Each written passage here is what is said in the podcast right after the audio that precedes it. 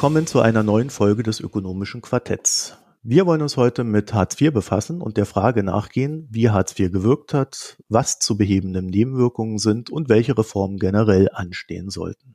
Kurz gesagt, Hartz IV ist ein politischer Dauerbrenner und in den letzten Jahren haben sich viele Alternativen vorgestellt. Es gibt also viel zu diskutieren. Und hierzu begrüße ich Anke Hassel. Hallo Marco. Du bist Professor of Public Policy an der Hertie School of Governance und wissenschaftliche Direktorin des Wirtschafts- und Sozialwissenschaftlichen Instituts WSI an der Hans-Böckler-Stiftung. Dann begrüße ich mit einem Grüß Gott nach München Andreas Peichel. Grüß Gott, Marco. Du bist Leiter des IFO-Zentrums für Makroökonomik und Befragung sowie Professor für Volkswirtschaftslehre an der Volkswirtschaftlichen Fakultät der Ludwig-Maximilians-Universität. Und herzlich willkommen an Wolfgang Strengmann-Kuhn. Hallo. Wolfgang, du bist gelernter Ökonom, aber im Hauptberuf vor allem Politiker und somit der erste Politiker in unserem Format des ökonomischen Quartetts, den wir zu Gast haben. Ich sage das vorweg, äh, weil das für beide Seiten auch so ein bisschen äh, ein Experiment ist, da die fachliche Perspektive nicht immer zu einer entsprechenden politischen Entscheidung führt und es daher vielleicht auch gewisse Reibungspunkte gibt. Deshalb, Wolfgang, auch vielen herzlichen Dank äh, an dich, dass du an dem Experiment hier teilnimmst. Gerne. Und ich war ja mal Professor für Labor Economics Comics. Also insofern passe ich schon auch gut in das Format rein. Ja, darauf haben wir natürlich auch geachtet. So, eure Profile auf Twitter werden wir in den Shownotes verlinken und auch sonst die Links, wo ihr, was ihr so macht. Äh, das heißt, die Hörerinnen und Hörer können dann auf www.mikroökonomen.de in die Shownotes reingehen, dort mitdiskutieren und auch weiteres über euch erfahren. So, abschließend, das ökonomische Quartett ist eine Koproduktion des Wirtschaftspodcasts Mikroökonom und des ökonomischen Debattenportals Makronom, dessen Gründer Philipp Stachalski die redaktionelle Betreuung innehat. Mein Name ist Marco Herak und ich werde wie gewohnt durch die Sendung führen. Wir wollen in der Sendung zwar etwas weniger den Rückspiegel bemühen, werden ihn aber nicht ganz aussparen können. Und daher, Andreas Peichel, an dich die erste Frage. Gibt es denn über die Wirkung von Hartz IV einen wissenschaftlichen Konsens mittlerweile? Ähm, einen wissenschaftlichen Konsens äh, gibt es nicht. Es gibt eine, nach wie vor eine wissenschaftliche Debatte. Und ich glaube, das liegt daran, dass es insgesamt in dem, in dem Kontext äh, von der Hartz-Reform oder Hartz IV ja verschiedene Reformen gab. Also es gab ja nicht nur Hartz IV, 4, sondern eben die Harzgesetze 1 bis 4, wenn man so will. Gleichzeitig gab es noch eine große Steuerreform und viele andere Dinge, die auch makroökonomisch passiert sind. Wenn man sich das Ganze anschaut, den Zeitraum, dann sieht man, dass man Ende der 90er Jahre Deutschland als der kranke Mann Europas bezeichnet wurde und deswegen Reformen durchgeführt wurden. Und das war sicherlich auch notwendig. Ähm, jetzt jede einzelne Maßnahme exakt zu bewerten, ist äh, sehr schwierig, weil es eben halt nicht in einem experimentellen Design durchgeführt wurde, dass man irgendwie randomisiert manchen Leuten Hartz IV gegeben hat und anderen nicht und genau die Effekte jetzt messen könnte. Deswegen muss man sich ähm, bei der Bewertung in der Regel auf äh, Modelle verlassen und da stecken immer gewisse Annahmen dahinter und je nachdem, welche Annahmen man jetzt trifft und welche Wirkungskanäle man zulässt, kommt man auch immer wieder zu ein bisschen anderen Ergebnissen. Insofern das vielleicht vorneweg. Es ist sicherlich schwierig jetzt genau zu sagen, was hat Hartz IV im Einzelnen bewirkt. Was wir ähm, sehen, ist, dass äh, nach den Reformen seit 2005 im Großen und Ganzen die Arbeitslosigkeit gesunken ist. Das hat damit zu tun, dass teilweise neue Jobs entstanden entstanden sind, dass auch Personen sozusagen jetzt angefangen haben, gewisse Jobs aufzunehmen, Tätigkeiten, insbesondere im Niedriglohnbereich. Das war auch so ein bisschen, glaube ich, die Intention, zumindest von einigen Seiten der, der Reform, dass man einen Niedriglohnbereich vielleicht auch überhaupt erst in Deutschland schafft. Und das alles, glaube ich, das sieht man, wie viel davon jetzt allein auf Hartz IV zurückzuführen ist und wie viel vielleicht auf die anderen Sachen ist relativ schwierig genau zu quantifizieren. Aber man kann, glaube ich, sicherlich sagen, dass Hartz IV eine, einen Effekt auf den Arbeitsmarkt hatte.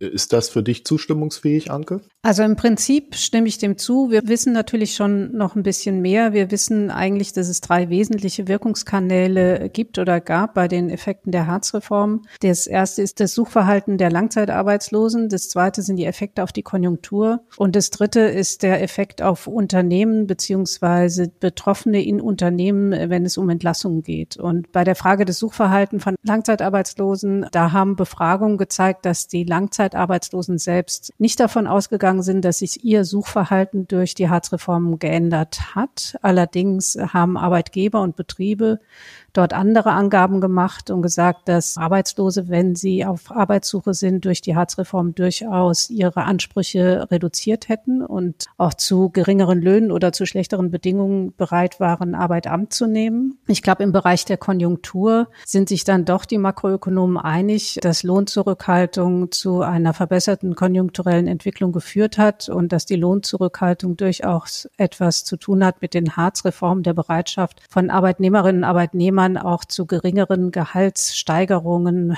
weiter arbeiten zu wollen, um ihre Arbeitsplätze zu sichern. Und da gibt es auch eine ganz gesicherte Literaturlage. Und der dritte Punkt, der auch jetzt noch diskutiert wird, ist die Kompromissbereitschaft, wenn es darum geht, den Arbeitsplatzverlust zu vermeiden. Und das betrifft nicht nur Arbeitnehmer, sondern auch Betriebe. Also man kann schon zeigen, dass Betriebe bemüht sind, Entlassungen zu vermeiden, um ihren Arbeitnehmern das Schicksal von Hartz IV zu ersparen. Und das führt einfach dazu, dass die Zufuhr in die Arbeitslosigkeit reduziert wurde und weniger Menschen dadurch langzeitarbeitslos wurden. Wolfgang, vielleicht aus einer politischen Sicht, gibt es da auch einen Konsens? Nein, also in der Politik geht das sehr weit auseinander. Da gibt es die einen, die sagen, es waren die Hartz-IV-Reformen, die die Verbesserung auf dem Arbeitsmarkt gebracht haben. Und dann gibt es die anderen, die sagen, nein, das hat mit Hartz IV gar nichts zu tun. Und bis dahin, dass die Linke ja sagt, Hartz IV ist Armut per Gesetz. Wenn man das differenzierter betrachtet, kann ich mich weitgehend dem anschließen, was Andreas und Anke gesagt haben, ist es halt nicht so eindeutig zu sagen, weil es halt die, das Alternativszenario nicht gibt. Was man noch ergänzen könnte inhaltlich, ist halt die Verteilungswirkung die Frage, äh, ist die Armut durch Hartz IV angestiegen oder nicht? Da ist zu beobachten, dass der große Anstieg der Armut vor der Einführung von Hartz IV passiert ist. Da gab es also noch andere Effekte. Auch die Ausweitung des Niedriglohnsektors ist im Wesentlichen vor der Einführung von Hartz IV passiert. Es ist aber durch Hartz IV auch nicht gebremst worden. Also das, was die Grünen als ein Positives an Hartz IV gedacht haben, dass es einen stärkeren Schutz vor Armut bietet, ist auch nicht passiert. Armut ist auch nach der Einführung von Hartz IV angestiegen, aber nicht mehr so stark wie davor. Ich würde aber sagen, das liegt jetzt nicht an Hartz IV direkt, weder positiv noch negativ. Was man positiv sagen kann, ist die sogenannte verdeckte Armut ist durch Hartz IV etwas gesunken. Da gab es also einen positiven Effekt. Umgekehrt gab es dann aber auch viele Arbeitslose, die durch Hartz IV schlechter standen als vorher. Es gibt also auch, was die Verteilungseffekte angeht, Bewegungen in zwei Richtungen. Anke, du hast jetzt schon ein bisschen vorweggenommen und Wolfgang auch, aber so ein bisschen in Richtung negativer Nebenwirkungen. Welches wären da aus deiner Sicht die maßgeblichen? Aus meiner Sicht ist der wesentliche Effekt in der Tat ähm, der Effekt auf die Lohnentwicklung in Deutschland. Und äh, wenn wir uns die letzten 20 Jahre anschauen, dann sehen wir, dass im Vergleich zu anderen europäischen Ländern, insbesondere anderen Ländern in der Eurozone, die Lohnentwicklung in Deutschland bis auf die letzten drei Jahre wirklich immer am unteren Rand war. Und das bezieht sich auf die Durchschnittslöhne insgesamt. Aber wenn man sich dann anschaut, wie gerade Löhne am unteren Rand des Arbeitsmarktes sich entwickelt haben, dann wird man feststellen, dass dort in den letzten 15 bis 20 Jahren fast überhaupt kein Reallohnanstieg erfolgt ist. Und das hat natürlich schon was mit den Harzreformen zu tun. Also ich glaube, wenn ich nochmal auf diese Wirkungskanäle gehe, ich glaube, dass der Zusammenhang zwischen Lohnzurückhaltung und Harzreform wirklich ein starker ist. Also dass die ähm, Menschen, die in Beschäftigung waren, und die in Betrieben gearbeitet haben, die äh, durchaus zu den exportorientierten, wettbewerbsfähigen Betrieben gehören, dass die schon ein besonderes Augenmerk darauf äh, gelegt haben, wie können sie ihre Arbeitsplätze sichern und dadurch in Kooperation mit ihren Geschäftsleitungen getreten sind und die gesagt haben, ja, wir können uns am Markt gut halten, aber wir erwarten von der Belegschaft auch einen Beitrag dazu und der Beitrag war die Lohnzurückhaltung. Und das hat was mit den Ängsten zu tun, dass man wirklich alles versucht hat, um nicht arbeitslos äh, zu werden und nicht sich einen neuen Job suchen zu müssen. Also das heißt Lohnzurückhaltung durch steigende Unsicherheit bei den Arbeitnehmern ja, ja eigentlich auch. Ja, ne? Und diesen Prozess gab es vorher schon. Also das ist auch nicht jetzt erfunden worden durch äh, die Harz-Gesetzgebung. Also das äh, sieht man schon ab den frühen 90er Jahren, Mitte der 90er Jahren. Da gab es schon die ersten betrieblichen Bündnisse für Arbeit, wo genau dieser Austausch stattgefunden hat. Also dass Unternehmen gesagt haben, ja, wir sind auch bereit, neu zu investieren, aber wir erwarten einen Beitrag von der Belegschaft. Aber durch die Harzreform ist dieser Effekt einfach nochmal gestärkt worden. Man hätte erwarten können, dass in den späten 90er Jahren oder in den frühen 2000er Jahren die deutschen Unternehmen vielleicht auch wieder in einen anderen Modus kommen und auch durchaus bereit sind, ähm, eine aktivere Lohnpolitik und Tarifpolitik auch mitzugestalten und dass sie das nicht getan haben und dass die Beschäftigten damit auch einverstanden waren. Das hat dann damit zu tun, dass die Hartz-Reform selbst, aber auch den Diskurs, der dann ausgelöst wurde, durch Hartz IV und diese ganzen äh, Armut per, per Gesetz Diskussionen, dass dadurch in den Unternehmen, in den Betrieben eine Dynamik in Gang gesetzt wurde, dass man bereit war, doch sich mit sehr geringen Lohnsteigerungen zu, zufriedenzustellen. Und da dies auch in den sehr wettbewerbsstarken Industrien erfolgt ist, äh, hat sich das dann auch weiter fortgesetzt in den Dienstleistungssektoren und auch insbesondere auch im öffentlichen Dienst. Also dadurch wurde eine negative Lohnentwicklung in Gang gesetzt, die man heute noch spürt. Andreas. Ich wollte Anke da so ein bisschen zustimmen und noch vielleicht noch einen anderen Punkt reinbringen. Man muss auch sich, glaube ich, insgesamt das Signal mal anschauen. Die Reformen wurden ja von der rot-grünen Bundesregierung oder der, der ersten rot-grünen Bundesregierung durchgeführt, die wir hatten. Und wir haben, wenn man so will, eine linke Regierung. Und was macht die Regierung? Die senkt die Steuern massiv, einen Spitzensteuersatz von 57 äh, Prozent auf 42 Prozent über fünf, sechs Jahre und führt diese sehr großen Arbeitsmarktreformen durch. Und das ist natürlich auch ein Signal sowohl an die Unternehmen als auch an die Arbeitnehmer, zu sagen, hier, wir sind jetzt, wenn man so will, in Anführungszeichen eher auf Seiten der Unternehmen. Deswegen vielleicht auch die entsprechende Lohnzurückhaltung dann von, von den Gewerkschaften, von den Arbeitnehmern und vielleicht auch von Unternehmern so das Signal, okay, also die Regierung ist so, so ein bisschen auf unserer Seite. Das heißt, vielleicht haben wir jetzt die bessere Verhandlungsposition. Ich glaube, dass nur so eine rot-grüne Regierung solche Reformen durchführen konnte, weil wenn es schwarz-gelb gemacht hätte, hätte es wieder gehießen, es wäre nur Klientelpolitik. Aber das ist jetzt sozusagen meine Wahrnehmung von außen in den politischen Prozess. Und mich würde natürlich interessieren, wie, wie Wolfgang das sieht. Ja, politisch ist das wahrscheinlich tatsächlich so. Ich wollte gerne nochmal einen ökonomischen Effekt nochmal ergänzen. Anke hat ja vor allen Dingen die Arbeitsnachfrage Effekte. Es gibt noch einen Arbeitsangebotseffekt durch die Zumutbarkeitsbedingungen die halt völlig verschärft worden sind durch das Arbeitslosengeld II, durch die Hartz-IV-Reform im Vergleich zur Sozialhilfe und vor allen Dingen zum Arbeitslosenhilfe und Arbeitslosengeld vorher, nämlich dass halt jede Beschäftigung angenommen werden musste, dass man nach sehr schneller Zeit auch schlecht bezahlte Beschäftigung annehmen musste, auch Beschäftigung annehmen muss, die einen nicht unbedingt aus dem Arbeitslosengeld 2 Bezug rausholt und das hat dann insgesamt auch dazu geführt, dass die Anzahl der Aufstocker stark angestiegen ist im Vergleich zur alten Sozialhilfe. Das ist nochmal ein Effekt, der die Punkte, die Anke Hassel beschrieben hat, nochmal verstärkt. Andreas, mich würde noch eine Sache interessieren. Zumindest der Volksmund äh, hat so das Gefühl, dass mit Hartz IV auch so die Durchlässigkeit äh, zwischen den Schichten eher abgenommen hat. Würdest du das bestätigen können aus deiner Forschung heraus? Durchlässigkeit äh, zwischen den Schichten im Sinne von, dass man äh, aus Armut äh, schwieriger rauskommt oder also man, was man sieht, ist, ähm, auch da ist es wieder äh, schwierig, das sozusagen kausal Hartz IV alleine zuzuordnen, aber man sieht in der Tat, dass die Verweildauern in, in Armut oder im, jetzt im Bezug von, von Hartz IV, dass sie schon ein bisschen ansteigen, auch in den 2000ern noch. Was man halt sieht, ist, Wolfgang hat ja eben schon die, die Aufstocker angesprochen, also wir sehen eine größere Anzahl von Aufstockern und wenn man sich jetzt das System anschaut, das ist ja auch was, wo wir aktuell oder relativ viel zu gemacht haben, dass die Anreize eben äh, eine gewisse äh, Tätigkeit aufzustocken, die sind da, also dass man äh, gewisse Stunden arbeitet und seinen, seinen Hartz-IV-Bezug aufstockt, aber dann die Anreize viel mehr zu arbeiten und weiter nach oben zu kommen, sind halt nicht mehr da, weil wir sogenannte Transferentzugsraten von 80 bis 100 und teilweise drüber Prozent haben. Also das heißt, von einem zusätzlichen Euro, den man hinzuverdienen könnte, bleibt bleibt nicht mehr viel übrig. Und das Problem gab es vorher auch schon in dem System an sich, aber es war einfach, es gab nicht so viele Aufstocker oder nicht so viele Leute, die davon betroffen waren, weil wenn man auf äh, die Arbeitslosenhilfe bekommen hat, dann gab es im Prinzip dieses Problem für die Betroffenen nicht so. Das hat sich schon geändert und wir haben eben mehr Aufstocker und mehr Leute, die dann letztlich in dieser ja, Armutsfalle in irgendeiner Form verbleiben.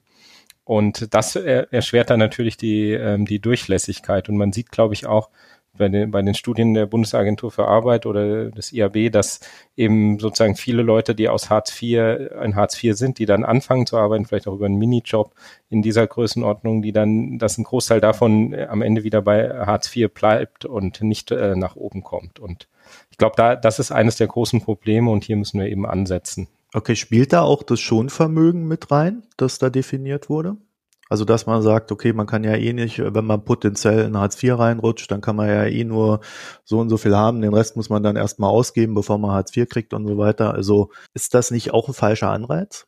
Genau, also da, das ist nicht, sicherlich ein falscher Anreiz. Die Idee ist ja da, dass man so ein, ein Grundvermögen behalten kann und dann mit, mit jedem äh, Altersjahr ein bisschen dazu, aber das, das ist ja so gering, dass letztlich die Anreize da nicht da sind. Und wenn ich jetzt überlege, äh, ich äh, bin gefährdet, in, in Hartz IV zu bekommen oder es sind, ich habe zwei Personen und der eine hat kein Vermögen gespart, weil das ganze Geld ausgeben und jemand anders hat gespart, hat keine Ahnung 50.000 Euro auf dem Konto, dann äh, und müsste erst muss erst das ganze Vermögen aufbrauchen, bevor er Hartz IV bekommt, dann ist der Anreiz für diese Person natürlich da, das Geld zu nehmen und in die Spielbank zu gehen, weil entweder er setzt alles auf, auf Rot oder Schwarz, er gewinnt, dann kann er äh, eine Weltreise machen oder äh, äh, verliert und dann kriegt er am nächsten Tag Hartz IV und das sind teilweise völlig absurd absurde Anreize, die wir da setzen, auch vor allem, wenn man das dynamisch betrachtet. Ich glaube, damit verknüpft ist noch ein ganz anderer Effekt, den die Hartz-IV-Reform gehabt hat, nämlich, dass die Beschäftigten mehr Angst davor haben,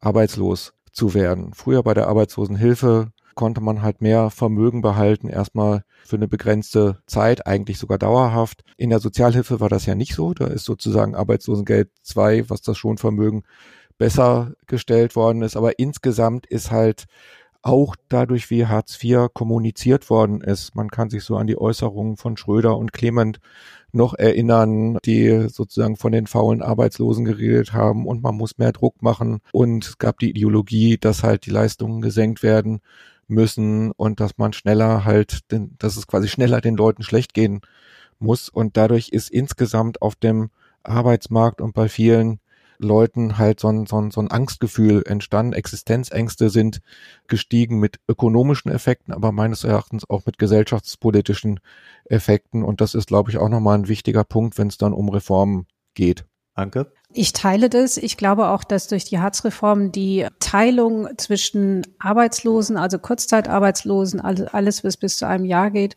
und Langzeitarbeitslosen ähm, deutlich verschärft wurde und ähm, es für die Betroffenen einen großen Unterschied heute macht, ob man noch im Arbeitslosengeld 1 Bezug ist oder im, im Hartz IV Bezug.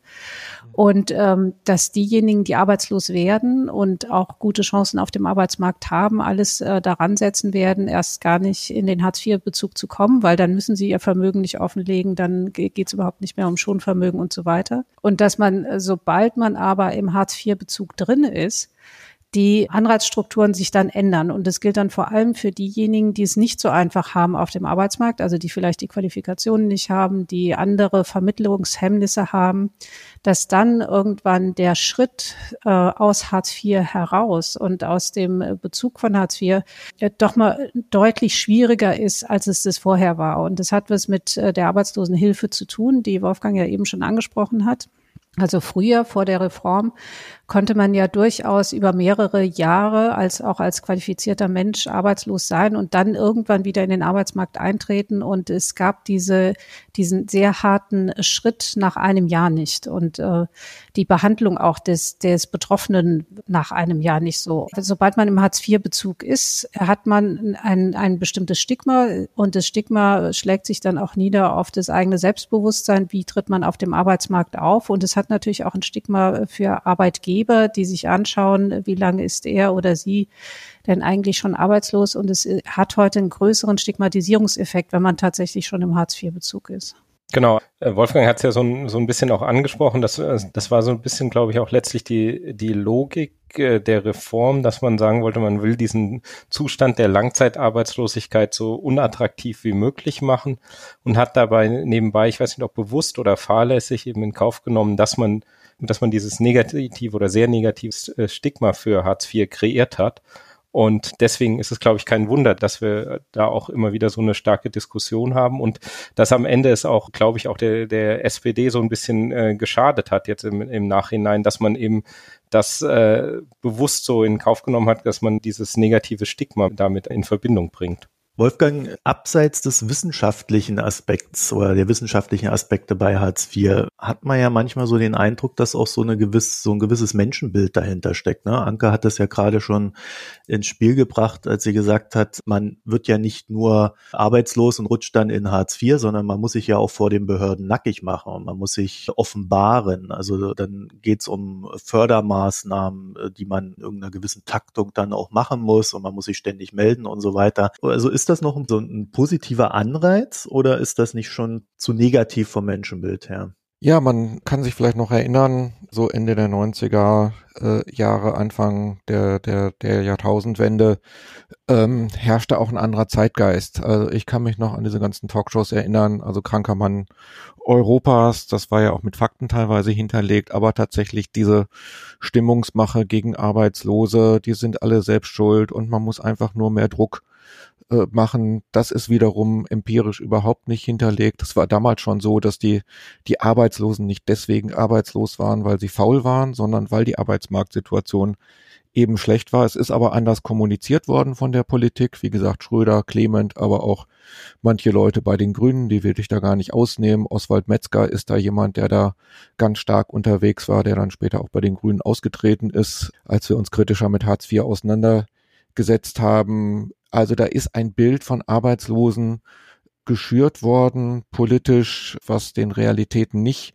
entspricht. Und das hat, glaube ich, nochmal einen größeren Effekt gehabt als die, die rein faktischen Veränderungen des Arbeitslosengelds, weil es die auch ihre Wirkungen hatten. Aber ich glaube, gerade diese Stimmungsmache war wirklich äh, fatal für, für die Situation. Äh, jetzt dann im Nachhinein halt auch politisch für die SPD vor allen Dingen, aber auch insgesamt für die Stimmung im Land war das nicht äh, eine sinnvolle Geschichte und auch das ist ein Punkt, wo man unbedingt dran ansetzen muss. Wir brauchen halt eine Grundsicherung, die wirklich Sicherheit schafft und nicht äh, von einem Menschenbild ausgeht, der Mensch ist schlecht und faul und äh, das Einzige, was hilft, ist Druck, Druck, Druck. Und das ist damals halt ziemlich stark verkauft worden und das war sicherlich politisch auch ein großer Fehler. Ich will da nicht direkt widersprechen. Ich möchte nur noch mal in Erinnerung rufen, wie die Situation Ende der 90er Jahre war. Und äh, das war, wir waren ja dann zehn Jahre, zehn Jahre nach der Wiedervereinigung. Wir hatten immer noch einen ostdeutschen Arbeitsmarkt, ähm, wo die Arbeitslosigkeit zwischen 20 und 30 Prozent war. Sehr viele waren ja damals in Vorruhestand, in Qualifizierungsmaßnahmen und so weiter. Und die Situation äh, in, in Ostdeutschland war so, dass ähm, die meisten, die damals Arbeits arbeitslos waren und auf Arbeitslosenhilfebezug hatten, keine realistische Perspektive hatten, jemals wieder eine Stelle zu bekommen, in der sie mehr verdienen würden, als sie äh, an Transfermitteln beziehen könnten. Also die Arbeitslosenhilfe war in den meisten Fällen äh, besser als das, was auf dem Arbeitsmarkt an, an Arbeit angeboten wurde. Und ich glaube, das war der ökonomische Hintergrund dafür, nämlich die die Lohnansprüche der Arbeitslosen, insbesondere in Ostdeutschland, zu reduzieren und zu sagen, du musst aber, wenn du überhaupt wieder Arbeit finden willst, dich mit erheblich äh, geringeren Gehaltsvorstellungen anfreunden. Das war der Hintergrund, der ähm, da immer mitgeschwungen hat. Ich war damals, als Hartz IV eingeführt wurde, im Bundesministerium für Wirtschaft und Arbeit bei Wolfgang Clement und auch dabei. Und ich weiß, wie, wie der Diskurs in der Bildzeitung geführt wurde, aber ich weiß auch, wie der Diskurs dann im, im politischen Raum immer auch geführt wurde. Und ich glaube, diese, diese Angleichung an realistische Gehaltsvorstellungen schwingt, hat da immer mit, mit einer Rolle gespielt. Nun ist der Osten Deutschlands aber wirklich ganz anders strukturiert gewesen und ja auch bis heute noch ganz anders strukturiert als der Westen. Ähm, Hartz IV wurde aber auf Gesamtdeutschland ausgerollt. Ja klar, man konnte ja auch keine Arbeitsmarktreform jetzt nur für Ostdeutschland sich ausdenken. Also das wäre ja gar nicht gegangen. Man hätte ja nicht sagen können, wir, wir reformieren die Arbeitslosenhilfe, ähm, aber das äh, gilt dann nur für Ostdeutschland. Das geht nicht. Und der, der politisch dann nochmal gesehen, ein Grund, warum auch die SPD damals äh, dem zugestimmt hat, war ja, dass man in Westdeutschland da gar nicht so großes Problem gesehen hat. Also in den erfolgreicheren Regionen, insbesondere in, im Südwesten Deutschlands, wo die, die Beschäftigungslage ja ganz gut war waren ja zum Beispiel die großen Gewerkschaften, IG Metall war ja gar nicht so stark gegen Hartz IV. Also da kam ja gar nicht so stark der Protest, weil diejenigen in, in den Unternehmen dort gedacht haben, das betrifft sie eigentlich nicht. Und das war das politische Problem, dass die westdeutsche Debatte auch in der SPD gesagt hat, na ja, man kann das machen, weil wir im Westen werden davon gar nicht so betroffen sein. Aber gerade für den Osten passte diese Analyse, dass es an den Leuten selbst liegt, ja überhaupt nicht, weil es war an die gerade im Osten ist die Arbeitsbereitschaft sehr groß, die Erwerbsbeteiligung war schon aus DDR-Zeiten relativ groß, die musste man nicht drängen, sondern da waren einfach die Arbeitsplätze nicht da. Das heißt, das war auch eine gerade für den Osten eine völlig falsche Analyse, aber auch für den Westen passte das schon schon nicht, dass die Arbeitslosigkeit nur daran liegt, dass die Leute nicht schnell genug äh, suchen. Sucharbeitslosigkeit ist ja vorhin schon mal angesprochen worden und äh, das liegt halt an dem neoliberalen Zeitgeist, den es damals gab, dass es halt immer nur an einem Individuum lag. Man muss aber die Strukturen ändern und nicht versuchen, den Menschen Druck zu machen. Was uns natürlich dann auch zu der Frage führt, ähm, wie muss man es denn besser machen, Anke? Es gibt ja unstreitig Reformbedarf bei Hartz IV, oder? Natürlich gibt es Reformbedarf bei Hartz IV. Die Parteien haben ja jetzt auch äh, unterschiedliche Vorschläge vorgelegt. In, zumindest mal die, die SPD hat einen Vorschlag vorgelegt und die Grünen auch. Der Vorschlag bei der SPD setzt ja eigentlich an, die Arbeitslosenversicherung, also das Arbeitslosengeld 1, nochmal auszubauen, zu verlängern, nochmal ähm, einen längeren Bezug äh, einzuführen, was ich auch äh, richtig und ähm, auch sinnvoll finde. Also praktisch um diesen Signaleffekt und den Angsteffekt zu sagen, also wenn du arbeitslos wirst, dann ist nach einem Jahr Schluss. Also dass man dieses Signal äh, nicht mehr so stark in den Vordergrund stellt, das finde ich auf jeden Fall äh, die, die richtige Antwort darauf. Ich finde auch, dass man an den ähm, Transfersätzen durchaus was machen kann, dass man an den Sanktionen auf jeden Fall was machen muss. Also die, die Fülle der Sanktionen ist ja atemberaubend und nicht unbedingt sinnvoll ich denke nicht, dass man Sanktionen völlig abschaffen sollte, aber man sollte doch genauer hinschauen, für was werden dann eigentlich Sanktionen ausgesprochen und äh, machen die überhaupt Sinn in der Art und Weise, wie man im Moment damit umgeht. Und man muss natürlich an der Qualifizierung noch weiter tun. Ne? Also wenn wir jetzt die Betroffenen, also diejenigen im, in der Langzeitarbeitslosigkeit, die Hartz-IV-Empfänger sind, die im Übrigen der kleinere Teil der Hartz-IV-Empfänger sind ja tatsächlich Arbeitslose oder Menschen in der Langzeitarbeitslosigkeit. Für die Menschen muss man andere Angebote entwickeln. Das glaube ich auch. Andreas, ihr habt euch beim IFO auch sehr intensiv damit befasst, wie Hartz IV zu reformieren wäre. Was habt ihr für Ideen? Wir haben unterschiedliche Dinge gemacht, wir haben verschiedene Analysen gemacht und wir haben auch äh, sozusagen Gutachten gemacht, wo wir für, für äh, die, äh, die Grünen auch so ein bisschen äh, im Hintergrund für die FDP Sachen zumindestens mal auch durchgerechnet haben. Und wir haben ja unseren eigenen äh, Reformvorschlag gemacht. Auch in unserem Reformvorschlag geht es insbesondere wirklich um, um auch nochmal um die Arbeitsanreize. Das eine ist, habe ich vorhin schon angesprochen, die Transferentzugsraten die eben für Aufstocker so hoch sind, dass es sich oft halt nicht lohnt, über einen Kleinst- oder Minijob hinauszugehen. Ich glaube, das ist ein, ein, großes Problem, dass man da eben ansetzen muss. Das andere ist auch, dass äh, in unserem Vorschlag haben wir auch, sind wir auch für eine Erhöhung des Schonvermögens, weil eben auch aus dynamischer Sicht die, die Anreize, mehr zu arbeiten, nicht gegeben sind, weil es sich eben dann auch nicht lohnt, äh, irgendwie zu sparen, wenn man das bekommt. Wir haben ein paar Dinge bei uns ähm, nicht direkt oder nicht weiter angeschaut. Also äh, wir haben das Thema Sanktionen, diskutieren wir ein bisschen. Da bin ich, glaube ich, auch bei, bei Anke. Es gibt eine Vielzahl von Sanktionsmöglichkeiten und wenn man sich es genauer anschaut, sind es eigentlich gar nicht so viele Sanktionen, die vergeben werden, weil jemand wirklich etwas nicht machen will oder äh, die, die Leute sind ja in, äh, eigentlich auch nicht faul, die äh, im Gegenteil, sondern es ist, äh, die meisten Sanktionen wird es ja wegen irgendwelche Meldeversäumnis oder dass man irgendwas nicht rechtzeitig beantragt hat. Und das liegt daran, dass es so kompliziert ist, dass man viele Sachen halt auch immer wieder neu beantragen muss. Also wenn, wenn das Kind irgendwie in, in die Schule geht und dann äh, muss man für jede Klassenfahrt, für jedes äh, gesondert wieder einen äh, Einzelantrag stellen. Und wenn man das halt nicht gemacht hat, dann hat man halt schon so ein, ein entsprechendes Versäumnis oder man muss äh, immer wieder neue Sachen melden. Und das liegt halt sehr viel auch daran, dass wir so eine komplizierte Bürokratie haben. Und das ist, glaube ich, etwas, wo man insgesamt auch ansetzen sollte. Ist ja auch die, die Kombination. Teilweise haben wir ja diese sehr hohen Transferentzugsraten, die jetzt durch äh, auf ungefähr 100 Prozent gesenkt wurden für Alleinerziehende durch, durch das starke Familiengesetz. Aber dadurch zustande kommen, dass wir ja halt die Interaktion haben, dass wir nicht nur das Arbeitslosengeld 2, also Hartz IV haben, sondern auch noch dann Kinderzuschlag und Wohngeld und verschiedene andere Sachen, die zusammenspielen. Und ich glaube, das ist auch ein, ein, Ansatzpunkt von uns, dass man einfach sagen muss, das muss man besser in den Griff kriegen, diese Regelungen aufeinander abstimmen. Und am Ende am besten hätte man eine einheitliche Transferleistung aus einem Guss und auch nur ähm, eine Anlaufstelle. Und ich glaube, was auch wichtig dabei ist, ist, was, auch was Anke schon angesprochen hat, eben so die Weiterqualifizierung, Integration in den Arbeitsmarkt, das darf auch nicht aufhören. Und jetzt ist es ja so, wenn man aus dem Arbeitslosengeld 2 rauskommt, wenn man in Kinderzuschlag und Wohlgeld Geld kommt als Alleinerziehende, dann ist man ja auch von den aktivierenden Maßnahmen des Jobcenters raus. Und ich glaube, das Ganze muss, sollte man nochmal im, im Großen und Ganzen eben als ein Paket betrachten und ähm, eben da entsprechend ansetzen.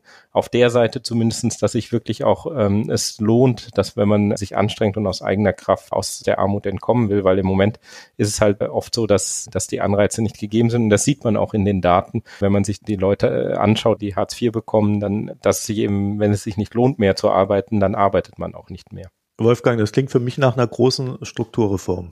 Ja, ich glaube, wir müssen sogar noch ein bisschen größer denken weil also wir sind, also wenn ich jetzt mal in die Zukunft gucke, wir hatten jetzt eher den Rückspiegel, wenn man nach vorne guckt, dann kommen wir in eine Phase und das hat auch jetzt schon angefangen in, mit massiven Veränderungen. Der demografische Wandel steht vor der Tür. Das wird in wenigen Jahren anfangen, wenn die Babyboomer in Rente gehen. Wir haben die Digitalisierung, die den Arbeitsmarkt grundlegend verändert wird. Viele Arbeitsplätze werden wegfallen. Wahrscheinlich entstehen ganz viele ganz andere neue Arbeitsplätze. Wir haben den ökologischen Wandel, den man nicht vergessen darf. Und das verunsichert die Menschen. Und wir haben es gerade bei Hartz IV ja schon gesagt, das war eher ein System, was auf Druck gesetzt hat, auf Verunsicherung als, als Ergebnis gehabt hat, um den Menschen Druck zu machen. Und ich glaube, wir müssen soziale Sicherheit wieder anders denken, nämlich als ein Sicherungssystem, was den Menschen tatsächlich Sicherheit vermittelt für diese Veränderungen der Zukunft. Und da muss man, da würde ich Anke Hassel zustimmen,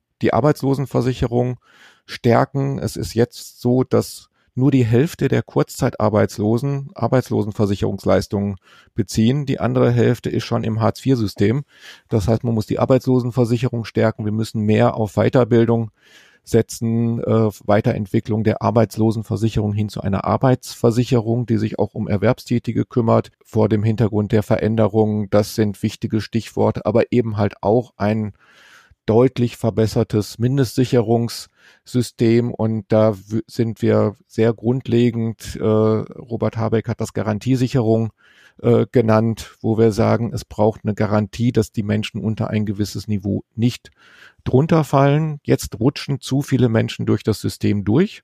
Wir haben acht Millionen Menschen, die jetzt in diesen Grundsicherungssystemen drin sind, davon vier Millionen Erwerbsfähige, dabei noch zusätzlich viele sogenannte Verdeckt-Arme, die einen Anspruch haben und durch das System durchrutschen. Da sind viele Erwerbstätige dabei, die häufig Erwerbstätige mit Kindern. Da müssen wir eine mehr soziale Sicherheit schaffen. Deswegen sagen wir dann auch, äh, wir wollen ein System, was gar nicht auf Sanktionen setzt, sondern was ein Minimum garantiert. Und dann kommt halt dazu, was, was Andreas eben beschrieben hat, wenn man dann verdient, eigenes Einkommen hat, dann muss das stärker belohnt werden, als das heute der Fall ist, Transferentzugsraten von 80, 90 oder 100 Prozent sind da nicht sinnvoll, aus unserer Sicht weniger aus Arbeitsanreizgründen, sondern um Erwerbstätigkeit tatsächlich stärker belohnt, zu belohnen aus Gerechtigkeitsgründen, als das heute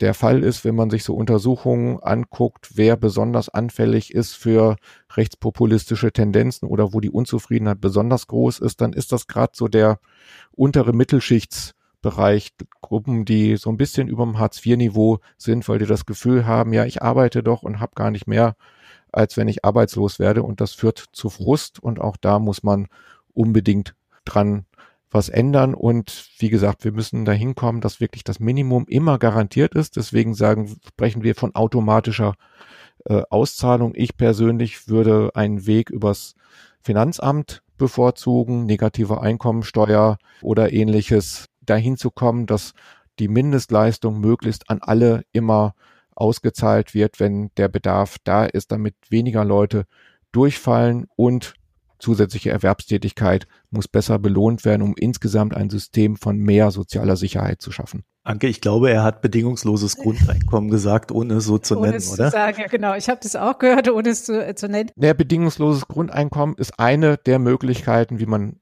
das hinkriegt. Ich persönlich würde sagen, es ist die beste Möglichkeit, aber es muss nicht unbedingt ein bedingungsloses Grundeinkommen sein, sondern es gibt auch Zwischenschritte. Wir haben da eine sehr spannende Diskussion bei uns in der Partei, wo wir festgestellt haben, zwischen bedingungslosem Grundeinkommen auf der einen Seite und bedarfsorientierter Grundsicherung auf der anderen Seite gibt es ganz viele Zwischenwege, die man gehen kann. Und ich glaube, dass das nochmal eine spannende Debatte ist, auch ein bisschen aus die, den ideologischen Gräben, die es um die Diskussion ums Grundeinkommen äh, gibt, ein Stück weit rauszukommen. Deswegen habe ich den Begriff jetzt eben nicht genannt, weil es geht tatsächlich auch ein Stück weit anders. Und das IFO hat jetzt in verschiedenen Zusammenhängen Vorschläge gemacht, die weit weg sind vom bedingungslosen Grundeinkommen, äh, die aber durchaus Elemente davon haben und äh, deswegen auch eine gute Grundlage für die politische Diskussion sind. Wolfgang hat ja jetzt viele unterschiedliche Aspekte genannt und hat ja angefangen mit der Arbeitsversicherung, also dass man ähm, die Arbeitslosenversicherung, so wie sie jetzt ist, weiterentwickeln muss in eine Arbeitsversicherung oder Beschäftigungsversicherung, die sich wirklich umfassend mit der Position der Menschen auf dem Arbeitsmarkt befasst und auch nicht nur die Transferleistungen garantiert, sondern sich auch viel stärker mit Fragen der Qualifizierung äh, beschäftigt und den ganzen Übergängen, also in, in, in den Arbeitsmarkt rein, in die Qualifizierung rein, aber vielleicht dann auch in äh, Phasen von Kindererziehungszeiten und dann wieder zurück in den Arbeitsmarkt, also dass man eine Versicherungsleistung schafft, äh, die sich umfassend äh, mit solchen Dingen beschäftigt. Äh, da bin ich sehr dafür. Ich bin auch sehr dafür, dass insbesondere am unteren Ende des Arbeitsmarktes äh, man sich mit den Löhnen stärker auseinandersetzt. Und ähm, das hat äh, und, sowohl mit dem Mindestlohn, aber auch alles, was über den Mindestlohn hinausgeht, weil sehr vieles von dem, was wir an Armutsentwicklung haben, aber auch an Einkommensentwicklungen hat damit zu tun, dass äh, wir äh, einen sehr großen Niedriglohnsektor haben. Deutschland hat in Europa, in Westeuropa, den höchsten Anteil von Menschen in äh, Niedriglohnbeschäftigung. Das müsste nicht sein. Da kann man durchaus was äh, dran tun. Und ich bin auch der Überzeugung, dass wenn man an der Lohnfrage was tun könnte und würde, dass sich vieles, was sich im Bereich Arbeitsanreize und dann in der Frage Transferentzugsraten schon von alleine lösen würde, weil es für viele Menschen mehr Sinn machen würde, sich wirklich stärker auch wieder auf dem Arbeitsmarkt umzusehen, wenn sie das Gefühl hätten, sie würden dafür auch anständig entlohnt. Also ich würde die, die Lohnfrage auf jeden Fall da auch mitdiskutieren wollen. Wo ich nicht von überzeugt bin, sind Formen des bedingungslosen Grundeinkommens und egal, wie man es jetzt nennt oder ob man es jetzt irgendwie mal mit Zwischenschritten oder, also wenn man sagt, das Kindergeld ist doch schon der Einstieg in ein bedingungsloses Grundeinkommen und da kann man doch draufsatteln und so weiter. Ich finde schon, dass wir uns überlegen sollten, inwieweit man die deutsche Gesellschaft als Arbeitsgesellschaft sieht und auch langfristig noch sehen möchte nämlich in dem äh, Maße, in dem man sagt, die Stellung auf dem Arbeitsmarkt ist eigentlich für das Einkommen nicht mehr die zentrale Ausgangsposition. In dem Maße wird sich auch die Gesellschaft verändern. Und dann kann man sagen, ja, das möchte man so, das findet man gut und äh, in den gegebenen Bedingungen, äh, Digitalisierung und so weiter, sieht man auch keine andere Möglichkeit. Oder man kann eine andere Auffassung haben und es wäre dann meine zu sagen, ich würde davon ausgehen, wenn wir über eine negative Einkommensteuer Menschen ein garantiertes Existenzminimum garantieren, egal wie es aussehen sollte, dann werden wir langfristig zur Polarisierung der Gesellschaft weiter beitragen und man wird sie nicht dadurch bekämpfen. Weil in der derzeitigen Situation und nach allem, was wir wissen, darüber, wie Arbeitsmärkte funktionieren in modernen Gesellschaften, wissen wir, dass soziale Mobilität primär über den Arbeitsmarkt organisiert wird und soziale Integration auch primär über den Arbeitsmarkt organisiert wird. Und ich würde die zentrale Stellung des Arbeitsmarktes nicht da rausnehmen wollen und sagen wollen, nein, wir organisieren das jetzt anders, wir organisieren das über ein staatlich garantiertes Mindesteinkommen. Da hätte ich große Bedenken. Andreas. Es ist letztlich so, dass, dass wir in der Tat eine Arbeitsgesellschaft äh, haben und insofern es wichtig ist, am, äh, sich am Arbeitsmarkt zu beteiligen. Die Frage ist in der Tat, die Diskussion ums bedingungslose Grundeinkommen gibt es ja schon länger und sie wird jetzt vielleicht auch wieder verstärkt geführt im, im Kontext der Digitalisierung ist natürlich immer so verlockend äh, die Vorstellung, die und die ist ja schon äh, auch sehr sehr sehr alt, dass man denkt, okay, irgendwann machen die Maschinen für uns die Arbeit und wir müssen nicht mehr arbeiten und dann müssen nur noch die Maschinen die Steuern zahlen und oder wir bekommen das Einkommen der an den Maschinen.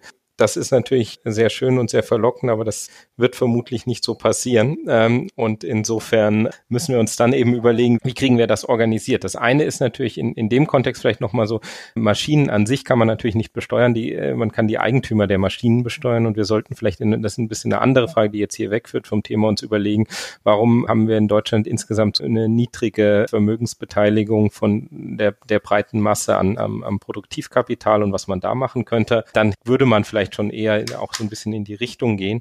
Ich glaube, oder vielleicht nochmal auf die verschiedenen Punkte zurückzukommen, die, die Wolfgang und Anke jetzt angesprochen haben. Das Thema automatische Auszahlung und damit verbunden vielleicht auch Bürokratieabbau, das ist sicherlich auch etwas, was dem, dem ich sehr positiv gegenüberstehe, was wir auch in, in unserem Vorschlag so ein bisschen zumindest mitdiskutiert haben. Und wenn man sozusagen das, das eine, eben die, die Auszahlung der Ansprüche, wie auch immer automatisch die ist, da würde natürlich immer auch noch eine gewisse eine Prüfung erfolgen von gewissen Dingen. Man könnte auch eine, also eine Einkommensanrechnung auf jeden Fall, man könnte auch eine Vermögensprüfung natürlich einbauen, man könnte auch noch andere Dinge einbauen, wenn man das wollte. Und das andere eben diese Idee einer Arbeitsversicherung, dass man eben sozusagen das das Jobcenter oder äh, wie auch immer man es nennen will, wirklich halt die Aufgabe hat, sich um, nur um die Arbeitsvermittlung zu kümmern und nicht um irgendwelche Berechnung von Ansprüchen, Sanktionen aussprechen und so weiter. Und das ist ja was, was diese Bürokratie, die einen sehr großen äh, Aufwand verursacht. Und es gibt ja durchaus Fälle, wo so ein Hartz-IV-Bescheid 100 oder mehr Seiten haben kann. Wenn man sowas wirklich jedes Mal händisch erstellen muss, das, also das versteht der Betroffene nicht oder verursacht natürlich auch große Aufwand und Kosten. Also wenn man das Ganze vereinfachen würde. Ich glaube, damit wäre wär uns allen schon geholfen. Das geht natürlich in Richtung in, hin eines bedingungslosen Grundeinkommens, aber ich glaube, am Ende wird es nie völlig bedingungslos sein können äh, in, in einem Land wie, wie Deutschland, weil bedingungslos hieß ja, dass es wirklich, also wirklich gar keine anderen Bedingungen gibt. Das heißt also, es würden vom Vermögen her natürlich keine Bedingungen geben, aber es würden auch keine Partnereinkommen, Haushaltseinkommen angerechnet. Es würde keine Bedarfsgemeinschaften äh, mehr geben das hätte zur Konsequenz auch, dass man das Ehegattensplitting komplett abschaffen müsste, also völlige Individualisierung des gesamten Steuer- und Transfersystems, wenn man es komplett durchdenkt. Und ich glaube, das werden wir äh, nicht erleben. Und deswegen werden wir zu einem völlig bedingungslosen Grundeinkommen am Ende nicht hinkommen können. Ich denke auch nicht, dass das äh, letztlich das an sich erstrebenswert ist, weil wir tatsächlich nicht in eine, äh, sozusagen in der Gesellschaft leben, wo wir äh, die Roboter haben, die für uns das, das Einkommen generieren sondern wie, wie Anke gesagt hat, wir sind in einer Arbeitsgesellschaft und ähm, soziale Mobilität, Integration erfolgt über den Arbeitsmarkt zu einem großen Teil. Und wir können natürlich versuchen, dass durch die gesetzlichen Regelungen in einem gewissen Maße, dass sich da vielleicht auch gesellschaftliche Normen in irgendeiner Form ein bisschen verschieben, aber es wird nie so sein, dass wir das davon wegkommen werden komplett. Und äh, deswegen glaube ich auch nicht, dass das der also wirklich bedingungsloses Grundeinkommen der richtige Weg ist, aber viele der Sachen, die die Wolfgang angesprochen hat, ähm, die in die Richtung gehen, glaube ich, sind, äh, sind sehr sinnvoll. Letzte Sache, die ich noch ansprechen wollte, was Anke angesprochen hat, das Thema Löhne im Niedriglohnsektor, was man da tun kann. Das ist natürlich gegeben, dass wir die Tarifautonomie, wie wir sie haben in Deutschland, ist natürlich sehr schwierig, jetzt von, von oben hinzugehen und äh, zu verordnen. Wir müssen jetzt die Löhne irgendwie anders setzen und natürlich kann man über den Mindestlohn diskutieren. Ich würde aber auch genau beim Mindestlohn und auch bei den Hartz-IV-Sätzen letztlich das verhindern wollen, dass das am Ende ein politischer Überbietungswettbewerb wird, sondern bei Hartz IV ist ja die Idee, dass die, dass die Regelsätze in irgendeiner Form wissenschaftlich berechnet werden. Da gibt's ja auch eine Diskussion und Kritik, aber das finde ich eigentlich ganz gut, genauso wie beim Mindestlohn, dass es diese Mindestlohnkommission gibt, die das mm, mehr oder weniger unabhängig entscheiden sollte. Und deswegen sehe ich schwierig, wie wir das direkt machen können. Natürlich können wir durch andere Regelungen das indirekt beeinflussen. Und ich glaube, das können wir machen. Und was wir, was glaube ich ganz wichtig ist, ist noch verstärkt eben auf Weiterbildung, Weiterqualifizierung zu setzen, dass es eben die Leute auch schaffen, aus den ja niedrig entlohnten Tätigkeiten, das sind ja sehr oft sehr einfache Tätigkeiten, dass man das vielleicht auch schafft, die Leute daraus herauszuentwickeln. Anke, für mich klingt das alles so ein bisschen so, als ob auch eine Entpolitisierung von Hartz IV die Folge sein könnte, wenn man, naja, ein Grundeinkommen auszahlt oder ähnliches. In dem Sinne, dass viele der Probleme, die Hartz IV äh, verursacht, äh, ja auf politische Entscheidungen zurückzuführen sind, wie zum Beispiel der Beitragssatz, wo man dann den etwas niedriger ansetzt, als er eigentlich dem Regularien nach sein sollte. Und ähnliche Probleme, die könnte man dann natürlich einfach mit einem Wisch alle wegwischen, oder? Also politisch äh, glaube ich, dass man sich ganz andere Probleme einhandelt, wenn wir jetzt wirklich und ernsthaft über ein bedingungsloses Grundeinkommen sprechen, weil wir brauchen natürlich schon in der Gesellschaft auch die Bereitschaft, sowohl Sozialversicherungsbeiträge zu bezahlen als auch Steuern zu bezahlen, um unser Sozialsystem am Gang zu halten, was ja nicht gerade klein ist. Und die politische Legitimation dafür in Deutschland erfolgt ganz stark über den Versicherungsgedanken und die meisten Sozialleistungen werden ja auch über die Sozialversicherung ähm, organisiert und nicht über Steuerleistungen. Und die Sozialversicherung ist auch in Deutschland sehr beliebt. Also die Menschen sind in hohem Maße bereit, hohe Sozialversicherungsbeiträge zu leisten, in der Erwartung, dass sie dadurch auch sozial abgesichert sind. Und es gilt sowohl für die Rentenversicherung als auch für die Arbeitslosenversicherung, Pflegeversicherung, Krankenversicherung. Und die Beträge, die dort zusammenkommen, sind ja beträchtlich und auch im internationalen Vergleich nicht äh, gerade gering. Wenn man jetzt sagt, wir ersetzen das durch ein bedingungsloses Grundeinkommen und die, ähm, wenn man jetzt die, die negative Einkommensteuer ernst nimmt, die Wolfgang eben in, in die Debatte gebracht hat, dann muss man davon ausgehen, dass die negative Einkommensteuer diese Versicherungsleistungen ersetzen würde. Zumindest kann ich mir kein anderes Modell vorstellen, als dass man sagt, ja, all das, was äh, im Moment über Versicherungsleistungen finanziert wird, wird dann über eine Steuerleistung finanziert, die dann quasi in die negative progressive Einkommensteuer mündet. Und dann hat man ernsthafte politische Auseinandersetzungen darüber, wie man diesen großen Transfer politisch legitimiert. Und die Zustimmung in der Bevölkerung, wie gesagt, die im Moment äh, gegenüber den ähm, Versicherungsleistungen sehr hoch ist, die wird man meines Erachtens nicht so leicht äh, dafür mobilisieren können, dass man sagt, ja, wir machen jetzt keine Sozialversicherung mehr. Also das ist nicht mehr unser Rück, der Rückgrat unseres Wohlfahrtsstaates, sondern wir machen eine negative Einkommensteuer, weil die deckt ja quasi alles ab. Ich glaube, das politische Problem fängt dann erst an. Und wenn man äh, hofft, dadurch quasi die Hartz-IV-Diskussion beendet zu haben, dann würde ich sagen, also damit hat man erstmal ein größeres Fass eröffnet, was zu viel stärkeren politischen Auseinandersetzungen führen wird. Dem stimme ich zu. Also ich bin ein großer Fan der Sozialversicherung und das ist für mich überhaupt kein Widerspruch zur Grundeinkommensidee und die Vorstellung, äh, über ein Grundeinkommen die Sozialversicherung abzuschaffen, trage ich überhaupt nicht, äh, halte das sogar für gefährlich. Ich mag auch den Begriff bedingungslos bei beim bedingungslosen Grundeinkommen nicht. Aus zwei Gründen. Erstens ist die Zahlung immer an Bedingungen geknüpft. Andreas hat das schon angedeutet. Wir werden nicht für alle Menschen auf dieser Welt in Deutschland ein Grundeinkommen zahlen, sondern es gibt immer Regeln, wer es kriegt und wer es nicht kriegt. Und da muss man überlegen, wer kriegt es. Und das Zweite ist, es braucht Bedingungen, damit ein bedingungsloses Grundeinkommen überhaupt funktionieren kann. Dazu gehören die Arbeitsmarktmaßnahmen, die wir genannt haben. Dazu gehört ein bestimmtes Lohnniveau. Ich teile auch die Vorstellung oder den, den Punkt, den sowohl Andreas als auch Anke gesagt haben, was die Bedeutung der Erwerbsarbeit angeht. Vorstellung, dass die Erwerbsarbeit verschwindet und alles von Robotern gemacht wird, ist, glaube ich, auch völlig illusorisch, sondern es gibt genügend Arbeit. Aber die Idee des Grundeinkommens ist eine, die ein Sockel des bisherigen Sozialstaats erreichen könnte. Man kann das sogar mit, mit der Sozialversicherung kombinieren. Man kann Mindestelemente in die Sozialversicherung einbauen. Wir Grünen haben das Konzept der Garantierente. Sogar die Grundrente von Hubertus Heil geht ein Stück weit in die Richtung, auch wenn das nicht existenzsichernd in jedem Fall ist aber es schafft ein, ein Mindestsockel innerhalb der, der Rentenversicherung. Es gibt eine Debatte über Mindestarbeitslosengeld vom Paritätischen Wohlfahrtsverband unter anderem. Also man kann die Idee Mindestleistung und Sozialversicherung sogar miteinander verknüpfen und negative Einkommensteuer heißt nicht, dass der ganze Sozialstaat ersetzt werden muss. Gibt in ganz vielen Ländern gibt es negative Einkommensteuern also in den USA, in Großbritannien, aber auch in anderen europäischen Ländern, was einfach nur bedeutet, dass Menschen, die ein geringes Einkommen haben, einen Zuschuss vom Staat bekommen über das Steuersystem. Und äh, das ist erstmal nur eine rein technische Geschichte und die Vorschläge des IFO gehen da in die Richtung, man kann das als negative Einkommensteuer implementieren, man könnte es auch anders machen.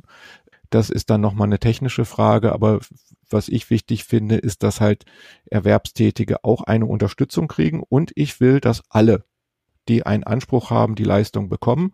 Und das funktioniert letztlich meines Erachtens nur über ein Grundeinkommen. Es gibt einen spannenden Vorschlag von Alexander Sperrmann, der auch Ökonomieprofessor, der vorschlägt, dass man doch den Steuerfreibetrag, den es gibt, in einen Auszahlbetrag umwandelt, in Höhe des Regelbedarfs. Das ist dann nur ein sogenanntes partielles Grundeinkommen, aber würde bedeuten, dass alle Erwachsenen den Regelbedarf ausgezahlt bekommen und das würde dann so in die Steuer implementiert, dass sich zwischen Brutto und Netto eigentlich gar kein Unterschied ergibt. Man kann die Steuertabellen entsprechend anpassen, aber es würde bedeuten, alle, die es brauchen, würden mindestens diesen Regelsatz kriegen und dann weitere Leistungen, die eher dann auch unterschiedlich, was den Bedarf angeht, angeht Wohnkosten etc., kann man über bedarfsorientierte Leistungen machen. Und wenn man das dann kombiniert mit den Vorschlägen vom IFO oder anderen und sagt, für Erwerbstätige gibt es einen speziellen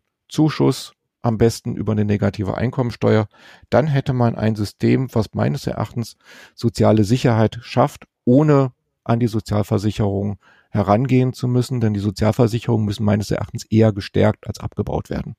Ist ein, glaube ich, ein, ein sehr interessanter Vorschlag. Das Problem oder ein Problem dabei ist natürlich, wenn man sozusagen nur den Regelsatz auszahlt, ist es natürlich nicht existenzsichernd oder und auch immer noch weit weg vom Armutsniveau. Das ist ja manchmal so die ja. in der Diskussion über das bedingungslose Grundeinkommen, dass man die Vorstellung hat, man zahlt ein bedingungsloses Grundeinkommen aus in einer Höhe, dass man auch noch über dem jetzigen Armutsniveau, nicht nur über dem jetzigen Hartz-IV-Niveau liegt, was ja für viele Haushaltstypen unter der haushaltsspezifischen Armutsschwelle liegt.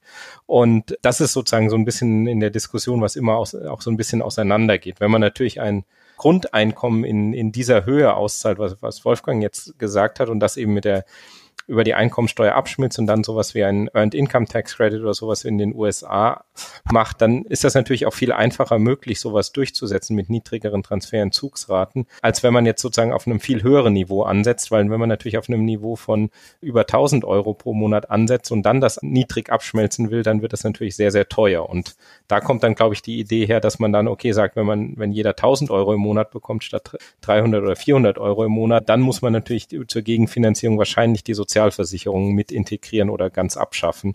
Weil sonst wird es einfach zu teuer. Das ist, glaube ich, so ein bisschen in, in der Diskussion letztlich die Frage, was ist das Ausgangsniveau, wenn man jetzt grafisch denkt, man, man hat eine, ein Diagramm, man hat eine X-Achse, da ist das Einkommen drauf und auf der Y-Achse die, die Grundleistung. Also natürlich, je weiter unten man anfängt, desto steiler kann man dann die Kurve machen, wie man das, wie das Einkommen, das verfügbare Einkommen wächst mit dem äh, verdienten Einkommen. Und wenn man schon sehr weit oben anfängt, dann muss die Kurve relativ flach sein. Und das ist so ein bisschen die Zwickmühle, in der man sich da befindet. Das ist, glaube ich, so, auch so ein bisschen in, in der Diskussion um das bedingungslose Grundeinkommen. Es hört sich natürlich immer schön an, aber es gibt so viele verschiedene Elemente und äh, es gibt nicht das eine Konzept und jeder versteht auch immer was anderes drunter. Naja, und es ist ja auch kein Zufall, ähm, dass es diese Systeme der negativen Einkommensteuer oder die, die Abwandlung davon äh, gerade in liberalen Wohlfahrtsstaaten gibt, in denen es eben kein Versicherungssystem gibt oder ein, ein sehr schwach ausgeprägtes Versicherungssystem gibt.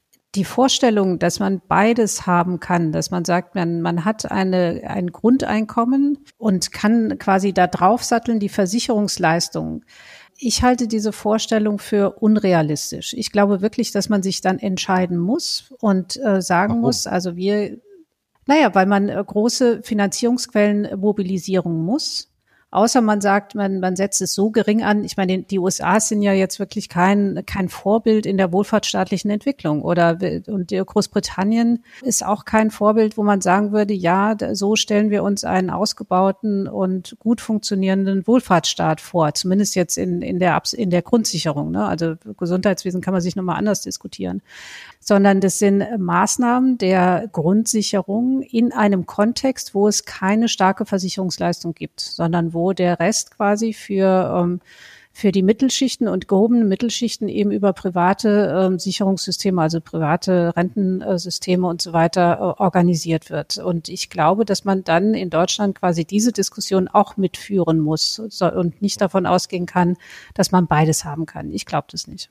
Also genau, das eine sind eben dass eher diese, ich sag, wie du gesagt hast, liberalen Wohlfahrtsstaaten, also USA vor allem und andere. Aber es gibt eine, so sowas wie ein Earned Income Tax Credit, EITC, gibt es aber auch in, in Ländern äh, wie Schweden, äh, wo man natürlich auch ein anderes System hat. Da hat man in vielen, für viele Sachen eine universelle, steuerfinanzierte Grundsicherung und dann äh, sehr viel äh, verpflichtende, aber pri doch private Vorsorge. Das ist, äh, auch das würde natürlich, ist eine Variante, die funktioniert, die aber auch wieder ein, ein anderes äh, Modell zur Folge hätte. Und das ist, glaube ich, in dem Kontext was, was man äh, grundsätzlich überlegen muss. Welches Wohlfahrtsmodell wollen wir eigentlich haben? Ist sozusagen die Sozialversicherung, wie wir sie haben, das sehr viel von, vom Faktor Arbeit und zwar von abhängiger Beschäftigung abhängt, dass wir die bei vielen Sachen die Selbstständigen raus haben, dass wir auch die Beamten raus haben, wovon ja. äh, so, zumindest ich oder äh, profitiere. Ich weiß nicht, du bist äh, keine Beamtin an der RT School oder Nein. wie ist das genau? Nein, also zu, genau. ich bin der Einzige, der davon profitiert hier und bin natürlich deswegen dagegen, dass sich da irgendwas ändert auf äh, aus, äh, aus, äh, aus, aus ganz nachvollziehbaren Gründen. Aber nein, aber das ist, glaube ich, auch etwas, wo man, worüber man nachdenken muss. Da ich glaube, auch mit äh, sozusagen, wie, was wir sehen auf dem Arbeitsmarkt, ist, dass, dass es immer mehr auch Formen selbstständiger Tätigkeiten gibt oder dass das ist im Kontext so ein bisschen verschwimmt. Was ist jetzt abhängige Beschäftigung, was ist selbstständige Tätigkeit? Und insofern ist das, finde ich, schon eine Diskussion, die wir führen sollten. In welche Richtung wollen wir eigentlich? Und ich glaube äh, nach wie vor, dass wenn man wirklich ein bedingungsloses Grundeinkommen in irgendeiner Form oder auch so eine negative Einkommensteuer haben will, die dann das Zusammenspiel mit dem Restsystem, mit der ähm, mit der Sozialversicherung, aber auch mit mit dem Steuersystem, mit der mit, mit der gemeinsamen Besteuerung ist ist nicht so ganz einfach äh, zu lösen und wir müssen überlegen, äh, ob wir nicht vielleicht sicherlich nicht in die Richtung der USA, aber vielleicht nicht eher in Richtung von einem Modell wie Schweden äh, wollen. Ich würde da gerne anknüpfen, weil tatsächlich diese Veränderung auf dem Arbeitsmarkt, neue Formen von Selbstständigkeit, aber auch, wenn man sich die Alleinerziehenden anguckt, Familienformen verändern sich, Teilzeiterwerbstätigkeit wird häufiger. Ich glaube, da muss man auch sozialpolitisch mit umgehen. Für die Sozialversicherung sagen wir Grünen ja Prinzip Bürgerversicherung, tatsächlich alle rein, auch du, Andreas, dann als Beamter irgendwann. Oh nein. Zumindest für, für, für die neuen Beamten in die Sozialversicherung die bestehenden Beamten. Das ist juristisch auch nochmal schwierig.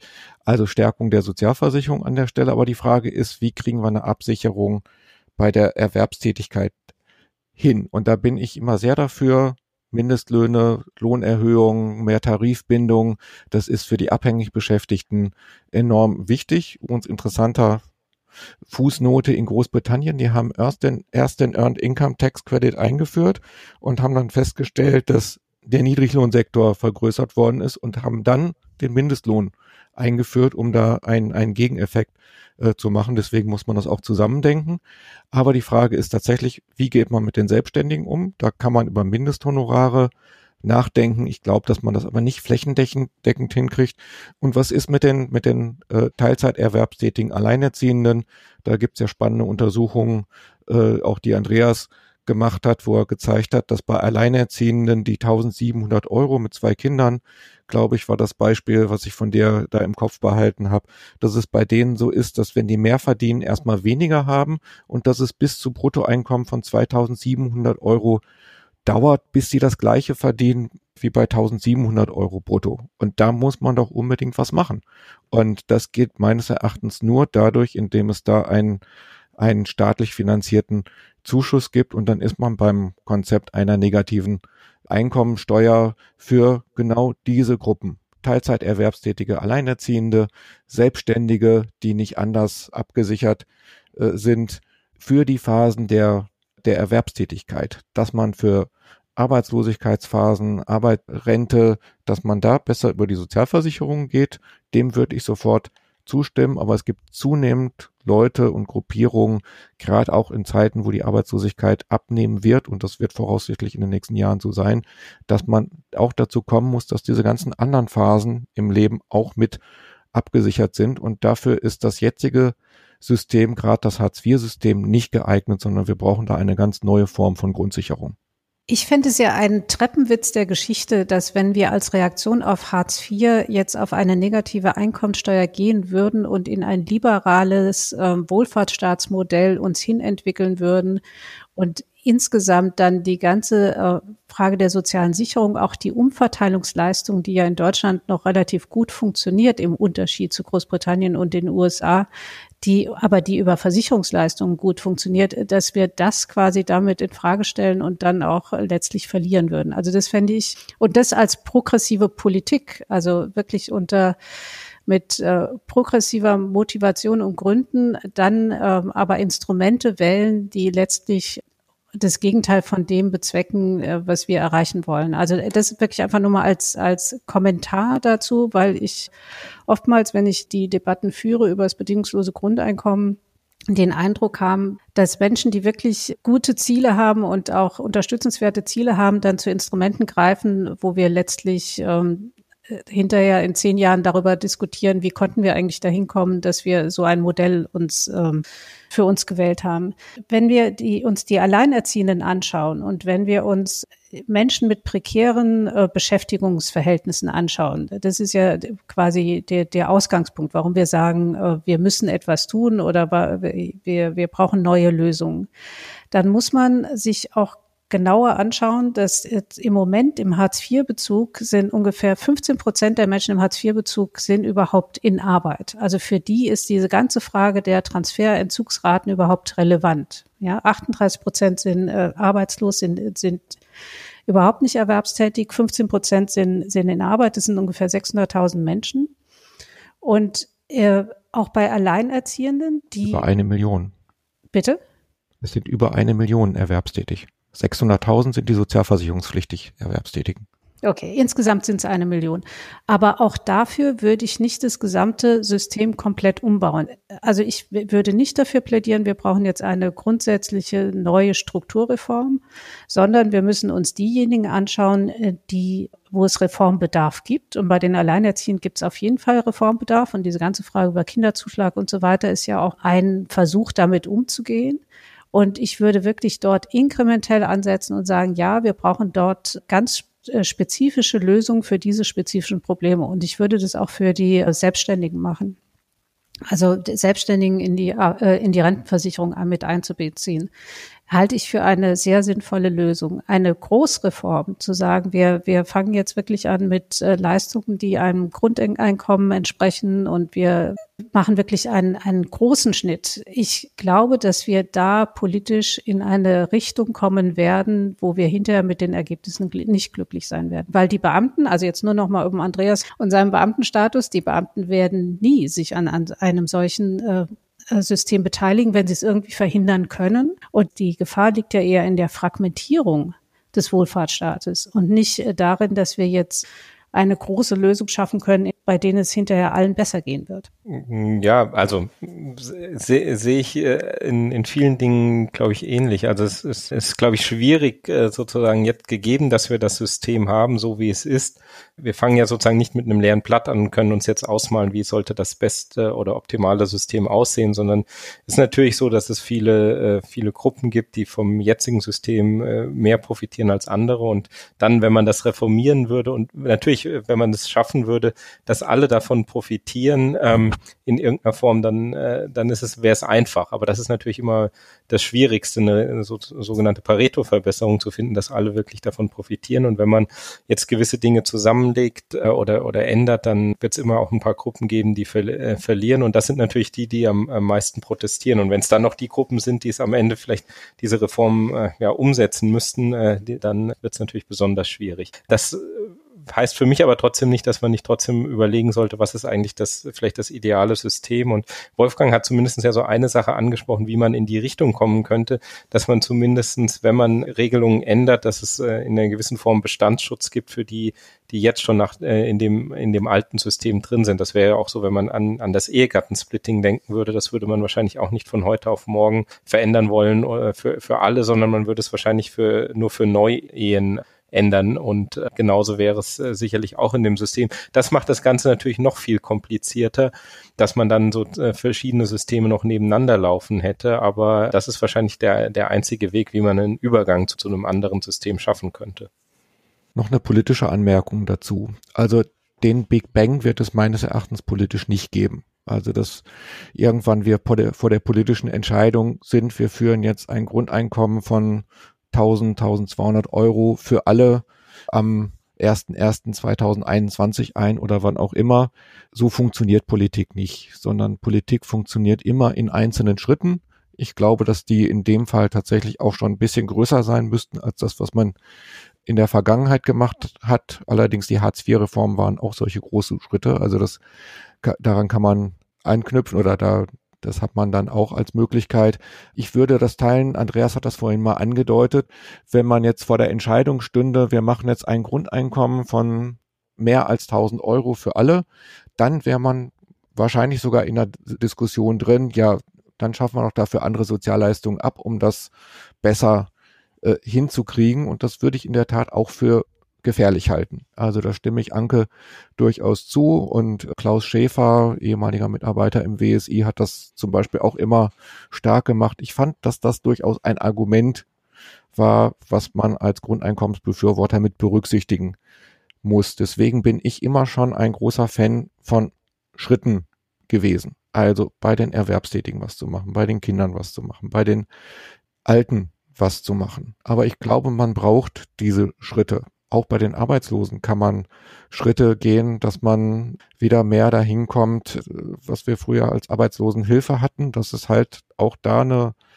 Bedürftigkeit, ohne eine Leistung, ohne Bedürftigkeitsprüfung oder mit weniger Bedürftigkeitsprüfung gibt. Ich glaube, man braucht diese kleinen, kleinen Schritte, weil die Veränderungen sind sehr, sehr groß, die vor uns liegen und da braucht es tatsächlich auch eine Veränderung im jetzigen System. Und es sind jetzt schon zu viele Menschen im Hartz-IV-System, wenn wir eben gesagt haben, es sind eine Million Erwerbstätige, die mit Hartz-IV-Leistungen aufstocken müssen, 600.000 sozialversicherungspflichtig Beschäftigte, dann gibt es da eine riesen Dunkelziffer. Also ich habe da früher im Rahmen meiner Doktorarbeit, die über Armut trotz Erwerbstätigkeit ging, äh, Analysen zu gemacht, damals noch auf Basis der Sozialhilferegelung, aber habe die Bundesregierung vor einem Jahr auch mal gefragt, wie was so neuere Analysen zu verdeckten Armut angeht. Und gerade bei den Erwerbstätigen, deutet viel darauf hin, dass auf einen Menschen, der erwerbstätig ist, mindestens ein zusätzlicher in verdeckter Armut kommt, wahrscheinlich sogar zwei. Das heißt, zu den eine Million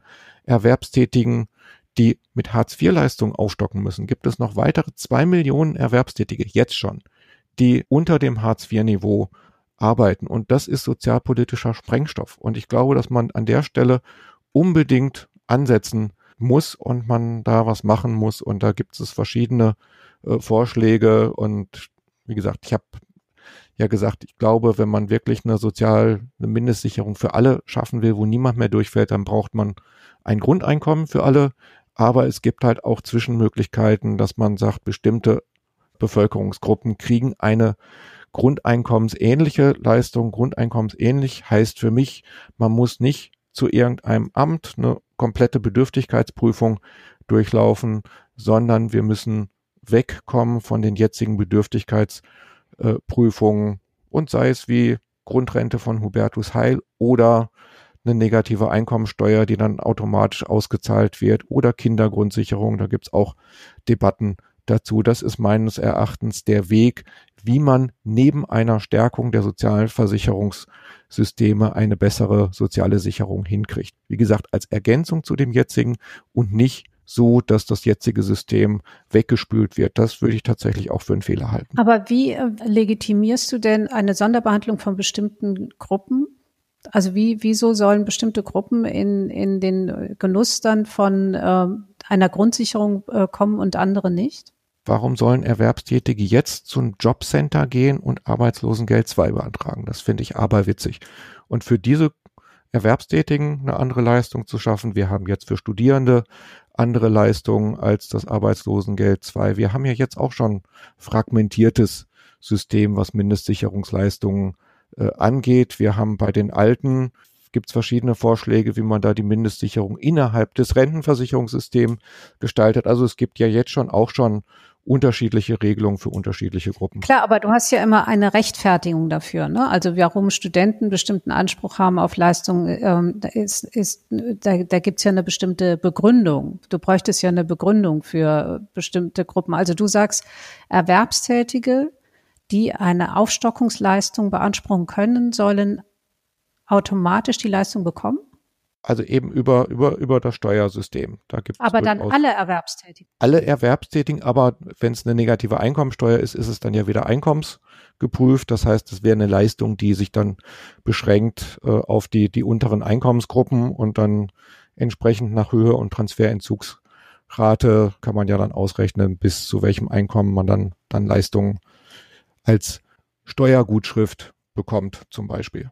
Manifestiert das, das auch nicht? nicht das, das, das ist auch nicht umsonst. Ne? Also es gibt ja die Berechnung vom, vom IFO-Institut ja auch äh, in, in Zusammenarbeit mit unserer BAG, Bundesarbeitsgemeinschaft Wirtschaft und Finanzen, wo ja eine Größenordnung von 10 bis 50 Milliarden Euro je nach Ausgestaltung rausgekommen ist. Äh, aber das ist, glaube ich, was, wo, wo man, was man vielleicht nicht auf einmal hinkriegt, aber wo man drüber nachdenken muss. Allein fünf bis zehn Milliarden Euro äh, sind, da äh, sparen wir im Moment, weil Leute ihre Leistungen nicht in Anspruch nehmen. Und ich finde, dass das darf auf gar keinen Fall sein, sondern wir müssen noch gucken, dass alle Menschen ein Minimum wirklich bekommen in Deutschland. Und nicht der Staat dadurch noch spart, dass, dass Leistungen nicht beantragt werden. Und es kostet 50 Milliarden Euro. Je nach Ausgestaltung waren es 10 bis 50. Andreas, du kannst es ja nochmal. Genau, also es kommt drauf an, wir haben, äh, wir haben verschiedene Szenarien ja errechnet für die BAG. Das eine ist, äh, was Wolfgang gesagt hat, also wenn man sozusagen jetzt die jetzigen Ansprüche, die nicht in Anspruch genommen werden, warum auch immer, wenn man die komplett auszahlt, das ist eben, da gibt es ein bisschen Unsicherheit, das liegt irgendwo in der Größenordnung so zwischen von vier bis acht Milliarden Euro pro Jahr. Wenn man dann noch eben die Transferentzugsraten senkt, ähm, was wir auch noch ausgerechnet haben, waren Erhöhung der, der Regelsätze, Reduktion des Schonvermögens und wenn man das halt alles kombiniert und äh, sehr großzügig macht, dann kommt man halt bis hin zu, ich glaube, es waren sogar im, in einem Szenario sogar fast 60 Milliarden Euro, die es kosten würde. Aber da, da ist sozusagen, da wäre alles drin. Da wäre auch inklusive einer Erhöhung der Regelsätze um, ich glaube, 100 Euro war das höchste. Und das macht es natürlich dann entsprechend teuer, wenn man dann alle Ansprüche automatisch auszahlt, die Transferentzugsraten senkt. Das führt natürlich dazu, dass der Transferbezugsbereich sehr weit ausgeweitet wird. Und wenn man dann noch die Regelsätze erhöht, dann, dann wird es äh, sehr teuer. Und dann gibt es gar keine Bedürftigkeitsprüfung mehr. Also kein Schonvermögen wird mehr geprüft. Und ich glaube, das Schonvermögen war dann auf 100.000 Euro oder, oder 60 äh, oder 80.000 Euro. Das war, was jetzt bei knapp, äh, un, also altersabhängig so um die 10.000 ist. Es kommen ja noch ein paar andere Komponenten dazu, aber sozusagen das, was man tatsächlich hat, das wurde auf 60 äh, bis 100.000 äh, Euro erhöht ähm, in, in Unterschied. Und Andreas, findest du das ein gutes System? Es sind verschiedene Sachen. Also ich glaube, dass diese automatische Auszahlung und dass es jetzt eben diese verdeckte Armut gibt, dass Leute eben die Ansprüche haben, sie nicht in Anspruch nehmen, warum auch immer, sei es aus, aus Stigma oder aufgrund von hohen, hohen Bürokratiekosten. Das finde ich äh, persönlich äh, überhaupt nicht gut. Das finde ich gehört sich einfach nicht in einem, in einem äh, Sozial- oder Wohlfahrtsstaat. Und das ist etwas, was wir angehen müssen. Und ich glaube auch, dass wir diese Idee des äh, Earned Income Tax Credit, dass sich äh, Arbeit mehr lohnen muss, als es äh, jetzt der Fall ist, dass wir auch das eben angehen müssen. Die Erhöhung der, der Regelsätze, da bin ich eher kritisch. Das würde ich eben nicht aus dieser wissenschaftlichen Berechnung herausnehmen wollen. Da gibt's, wie gesagt, da gibt's ja eine Diskussion drüber, ob die Berechnungen korrekt sind und so weiter. Das ist nochmal was anderes. Aber da würde ich jetzt nicht einfach pauschal hingehen wollen und das alles erhöhen wollen. Aber ich glaube, dass man in der Tat diese verdeckte Armut, dass man das angehen sollte und eben auch die Anreize erhöhen sollte, weil ähm, eben sowohl aus einem Effizienzargument äh, als auch aus einem Gerechtigkeitsargument, dass ich, äh, wenn man eben aus äh, eigener Kraft der Armut entkommen will, dass sich das auch entsprechend lohnen muss. Und je nach Ausgestaltung hat das dann ja auch noch positive Arbeitsmarkteffekte. Also ihr habt ja dafür, also für, für uns nicht, aber für, für die FDP ja, glaube ich, Arbeitsmarkteffekte auch mit äh, gerechnet. Genau. Bisschen anderes Modell, aber bei den Transferentzugsraten eine ähnliche Geschichte und äh, ich kann mich erinnern, seinerzeit habe ich ja mal für die Konrad-Adenauer-Stiftung äh, eine Studie gemacht zu einem Bürgergeldmodell von Dieter Althaus. Äh, auch da war es bei uns nur eine statische Simulation, weil es ein kleineres Gutachten war, aber der Sachverständigenrat hat dann äh, im Prinzip ganz ähnliche Berechnungen durchgeführt und je nach, äh, je nach Ausgestaltung, Transferentzugsraten etc. hat es dann auch mehr oder weniger positive Effekte auf den Arbeitsmarkt gehabt. Genau, also man kann davon ausgehen, dass es positive Effekte gibt, solange man halt eben nicht hingeht und das wirklich also völlig sozusagen bedingungslos, dann ist es ein bisschen schwieriger, das abzuschätzen, weil sich vieles ändert. Aber wenn man jetzt sozusagen die im jetzigen System man die Anreize erhöht, dann führt es zu mehr Beschäftigung und damit auch zu mehr Wiederaufkommen. Das ist in der Regel nicht selbstfinanzierend. Das heißt, man äh, hat nach wie vor noch ein paar Kosten, aber nicht, nicht ganz so hoch wie die rein statischen Berechnungen. Und es ist so, dass in dem Bereich jetzt, über den wir reden, dort sind äh, technisch gesprochen die Arbeitsangebotselastizitäten am höchsten, weil dort auch der größte Spielraum ist, sozusagen mehr zu arbeiten, weil die Leute in der Regel eben nicht Vollzeit arbeiten. Während die Leute, die den Spitzensteuersatz zahlen, die arbeiten in der Regel schon Vollzeit oder Überstunden. Da gibt es überhaupt kaum noch Möglichkeiten, sozusagen mehr zu arbeiten, während in dem Niedrigeinkommensbereich da noch die, die Möglichkeiten viel, viel größer sind. Und wenn man dort eben die Transferentzugsraten, die Steuersätze senkt, dann führt es auch dazu, dass mehr gearbeitet wird. Und so kann man zumindest einen Teil der Kosten gegenfinanzieren. Aber kann, kann ich nochmal nachfragen, also wenn ihr bereit seid, da 50 Milliarden oder 60 Milliarden in die Hand zu nehmen, um insgesamt einer Million Menschen, die jetzt im Moment im Aufstocker sind, im Hartz-IV-System zu helfen, ist das nicht völlig unverhältnismäßig? Nein, das sind vier bis fünf Millionen Menschen, wenn ich das richtig in Erinnerung habe, wenn man die verdeckt Armen mit dazu nimmt und diejenigen, die ja dann durch die geringeren Transferentzugsraten ja dann auch noch in den Leistungsbezug kommen.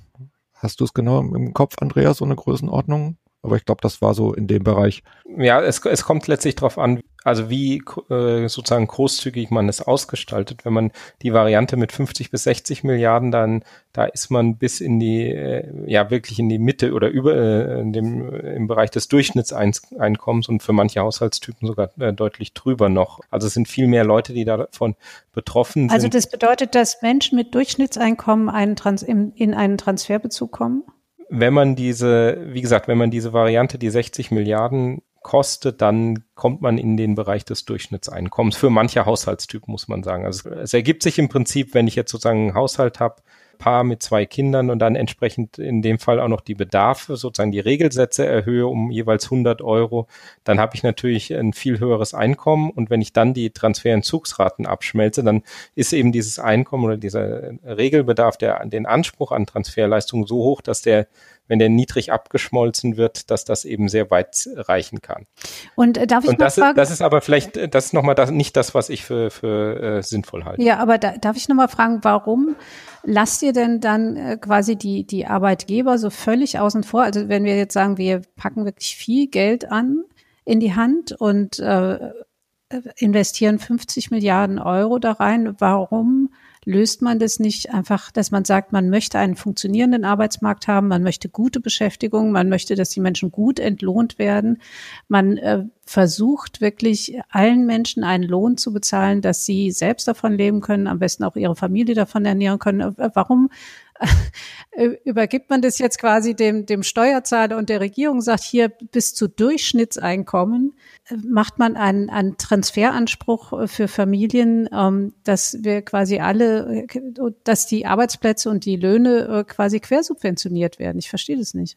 Ähm, vielleicht zwei Sachen dazu. Also es ist ja nicht so, ähm, das eine ist sozusagen, dass die Leute bis dahin dann noch diesen sozusagen Earned Income Tax Credit oder wie auch immer man das nennen würde, zwar bekommen würden, technisch im ähm, ist sie aber äh, durchaus schon viel früher ähm, Nettozahler sind, weil sie trotzdem im jetzigen System ja ähm, schon nach wie vor Sozialversicherungsbeiträge und Einkommenssteuer zahlen würden. Das ist jetzt in dem Guthaben ist das so gerechnet, dass das nebeneinander wäre. Wenn man das komplett integrieren würde, wäre sozusagen der Break-Even-Point, ab, ab dem man anfängt, vom Nettoempfänger zum Nettozahler zu werden, ist, ist viel früher. Der liegt natürlich nicht beim Durchschnittseinkommen, weil sonst wäre es überhaupt nicht finanzierbar. Das ist vielleicht nochmal wichtig, äh, bei, bei den Berechnungen zu betonen. Das, der zweite Punkt oder das äh, oder ist eher eine Frage ist, ähm, wie würdest du das äh, denn machen? Also was würdest du konkret jetzt vorschlagen, um sozusagen höhere Löhne zu zahlen.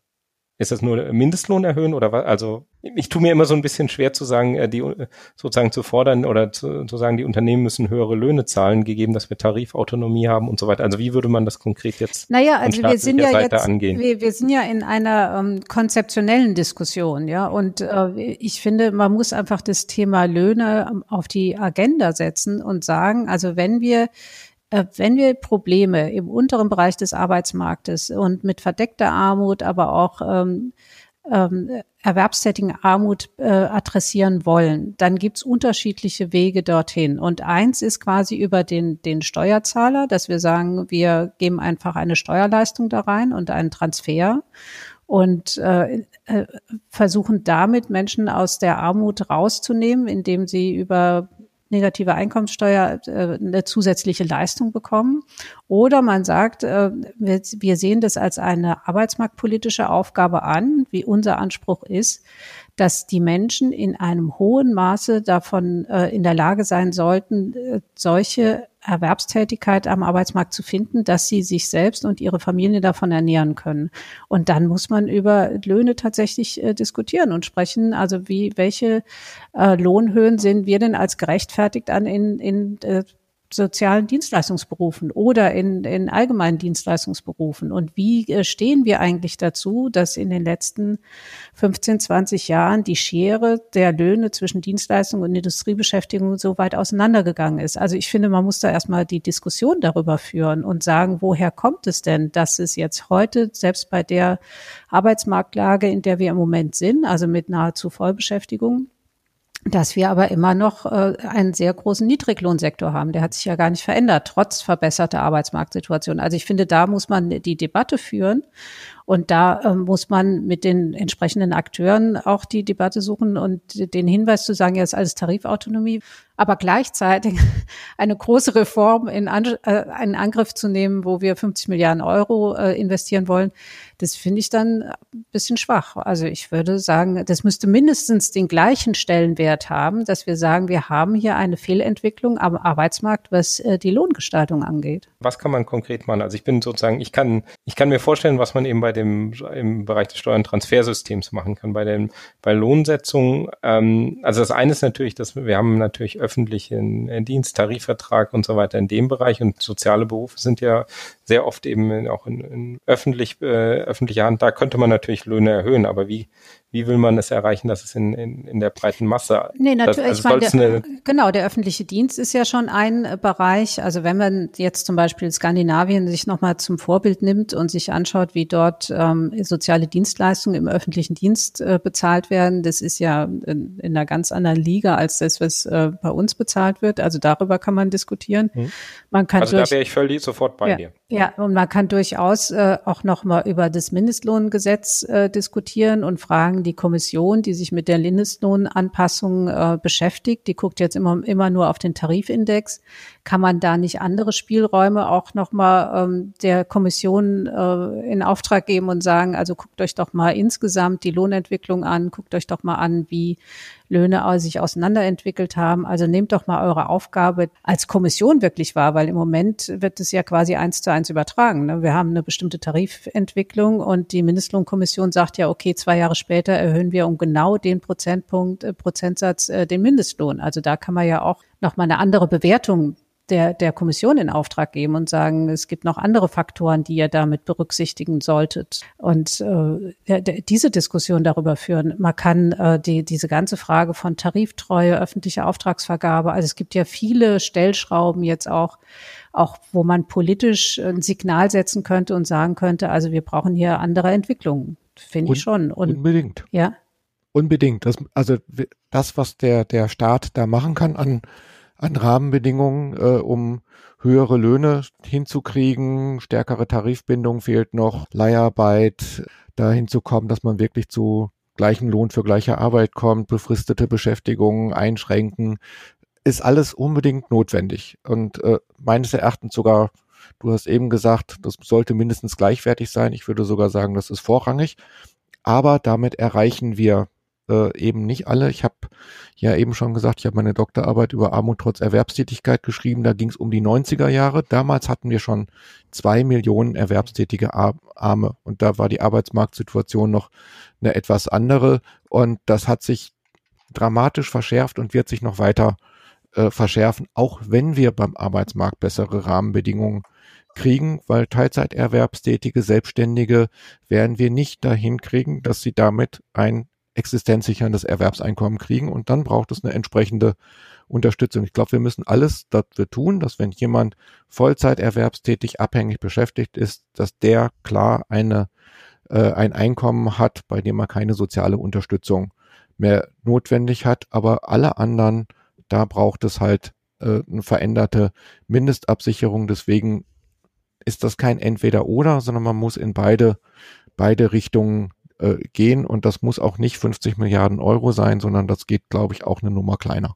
Aber ich finde auch, dass man nicht schlechte Arbeitgeber subventionieren sollte. Und das ist so die, die, die Gefahr oder das Problem, das ich sehe. Also wenn wir bei ähm, Armut in Erwerbstätigkeit uns das anschauen und uns die ähm, Bereiche anschauen, wo prekäre Beschäftigung existiert und wo auch zum Beispiel im, im, in der Teilzeitbeschäftigung, aber auch in, in vielen Bereichen, also wo am unteren Ende ähm, des Arbeitsmarktes entlohnt wird, das sind in der Regel wirklich ähm, schlechte Geschäftsmodelle, die dahinter stehen und Arbeitgeber, die wirklich Menschen beschäftigen zu Bedingungen, wo wir eigentlich nicht wollen, dass die so beschäftigt werden. Und äh, dafür, also man muss auf jeden Fall sicherstellen, dass die mit solchen ähm, System nicht noch subventioniert werden und sagen, ja, solche Beschäftigungsverhältnisse finden wir völlig okay, wir geben ja noch eine staatliche Transferleistung dazu. Das Risiko ist da und äh, aber aber in, in, in der Tat, also das muss man mit berücksichtigen.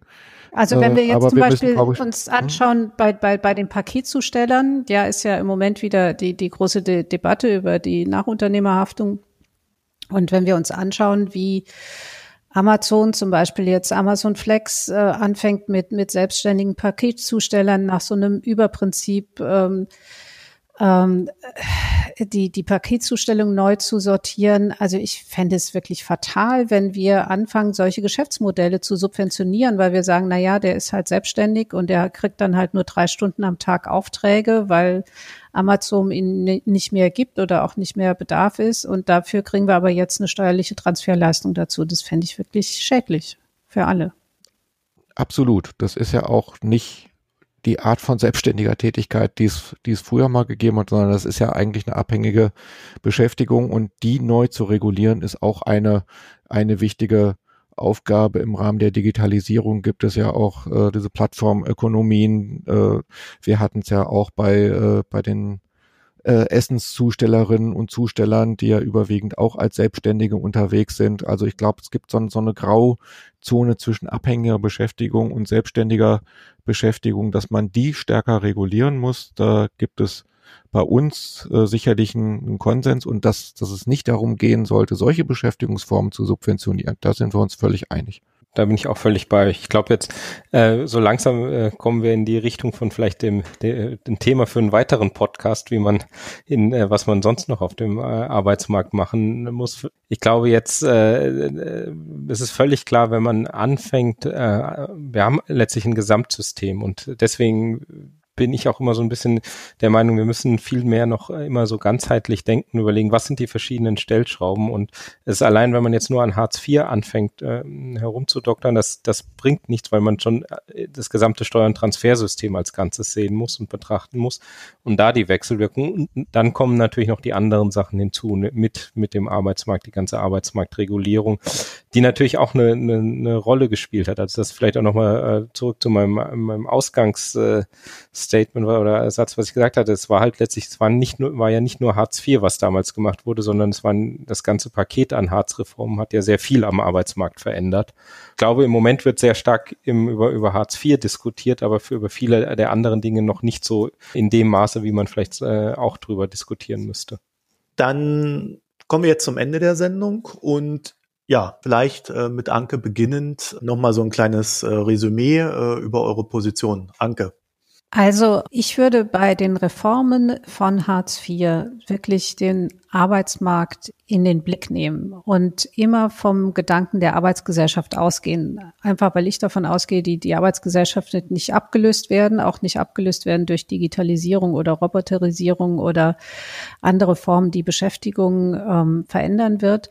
Und wenn wir von der Arbeitsgesellschaft ausgehen, dann müssen wir sicherstellen, dass es gute Arbeit auf dem Arbeitsmarkt gibt und die Regulierung genauso setzen, dass wir zu guten Beschäftigungsverhältnissen kommen. Dazu gehört Qualifizierung, dazu gehört Entgelt und dazu gehört natürlich auch eine Form der Grundsicherung. Dann Wolfgang. Wir sollten das in die Zukunft uns angucken. Und da stehen wir vor, vor grundlegenden Veränderungen auf dem Arbeitsmarkt, aber nicht nur auf dem Arbeitsmarkt. Und deswegen müssen wir auch neu über soziale Sicherung nachdenken. Das heißt Maßnahmen beim Arbeitsmarkt. Da waren wir uns relativ einig. Dazu gehört Verbreiterung bei den Sozialversicherungen hin zu Bürgerversicherungen, aber wir brauchen auch eine neue Form der Mindestabsicherung, die so ausgestaltet sein sollte, dass wir wirklich jedem, jedem ein Minimum garantieren und die dafür sorgt, dass Erwerbstätigkeit stärker belohnt wird als in dem jetzigen System. Und das kriegen wir nicht hin, indem wir Hartz IV äh, reformieren, sondern wir müssen tatsächlich über ganz neue Wege in der Mindestabsicherung nachdenken. Und Andreas. Ich habe dem eigentlich gar nicht mehr so viel hinzuzufügen, als vielleicht auch als Fazit eigentlich. Ähm, wir haben eben die Diskussion über, über, Hartz IV jetzt und auch den Vorschlag, den wir vom IFO gemacht haben, das war, ging im Wesentlichen um Hartz IV jetzt erstmal, aber meines Erachtens sollten wir wirklich ein bisschen noch größer denken oder ganz groß denken und überlegen, was ist eigentlich der, der soziale und Wohlfahrtsstaat oder die Gesellschaft, in der wir leben wollen und in welche Richtung wollen wir das entwickeln und einfach da überlegen, wie können wir dann in diese Richtung kommen? Was ist, äh, ja, man, man, man soll ja, wenn man Visionen hat, soll man eigentlich zum Arzt gehen, aber ich glaube, es fehlt so ein bisschen die Vision, was ist eigentlich das, wie unsere Gesellschaft in 20 Jahren oder so aussehen soll und deswegen das überlegen und, und ich persönlich denke auch äh, bei, bei den ganzen Sachen, wir sollten vielleicht noch eher ein bisschen mehr in Richtung skandinavische Länder schauen, was den Arbeitsmarkt, was, was die Entlohnung da angeht, aber auch was die sozialen Sicherungssysteme anschaut und auf keinen Fall in die USA. Und ich würde noch ergänzen, auch was die Bildung anbetrifft. Mhm. mhm. die ist ja, ja, auch recht wesentlich bei dem Thema. Gut, ich habe genau. äh, nebenher noch mal geguckt, es gibt auf grundeinkommen.de nämlich so ein kleines PDF mit allen möglichen Modellen über das bedingungslose Grundeinkommen. Ich habe 25 gezählt. Also ich werde das nochmal in den Show Notes verlinken. wer, sich, wer da wirklich Ambitionen hat, sich damit näher zu äh, beschäftigen, der kann dann da auch nochmal reingucken. Also ich glaube, das Meinungsspektrum ist da recht ausschweifend. Gut, äh, dann möchte ich mich recht herzlich bei euch bedanken. Äh, das war eine sehr spannende Diskussion. Und äh, heute zu Gast waren Anke Hassel. Tschüss. Andreas Peichel. Ja, vielen Dank und äh, Servus. Und Wolfgang Strengmann-Kuhn. Tschüss und vielen Dank für eine spannende Diskussion. Ja, und euch vielen Dank fürs Zuhören. Bis bald.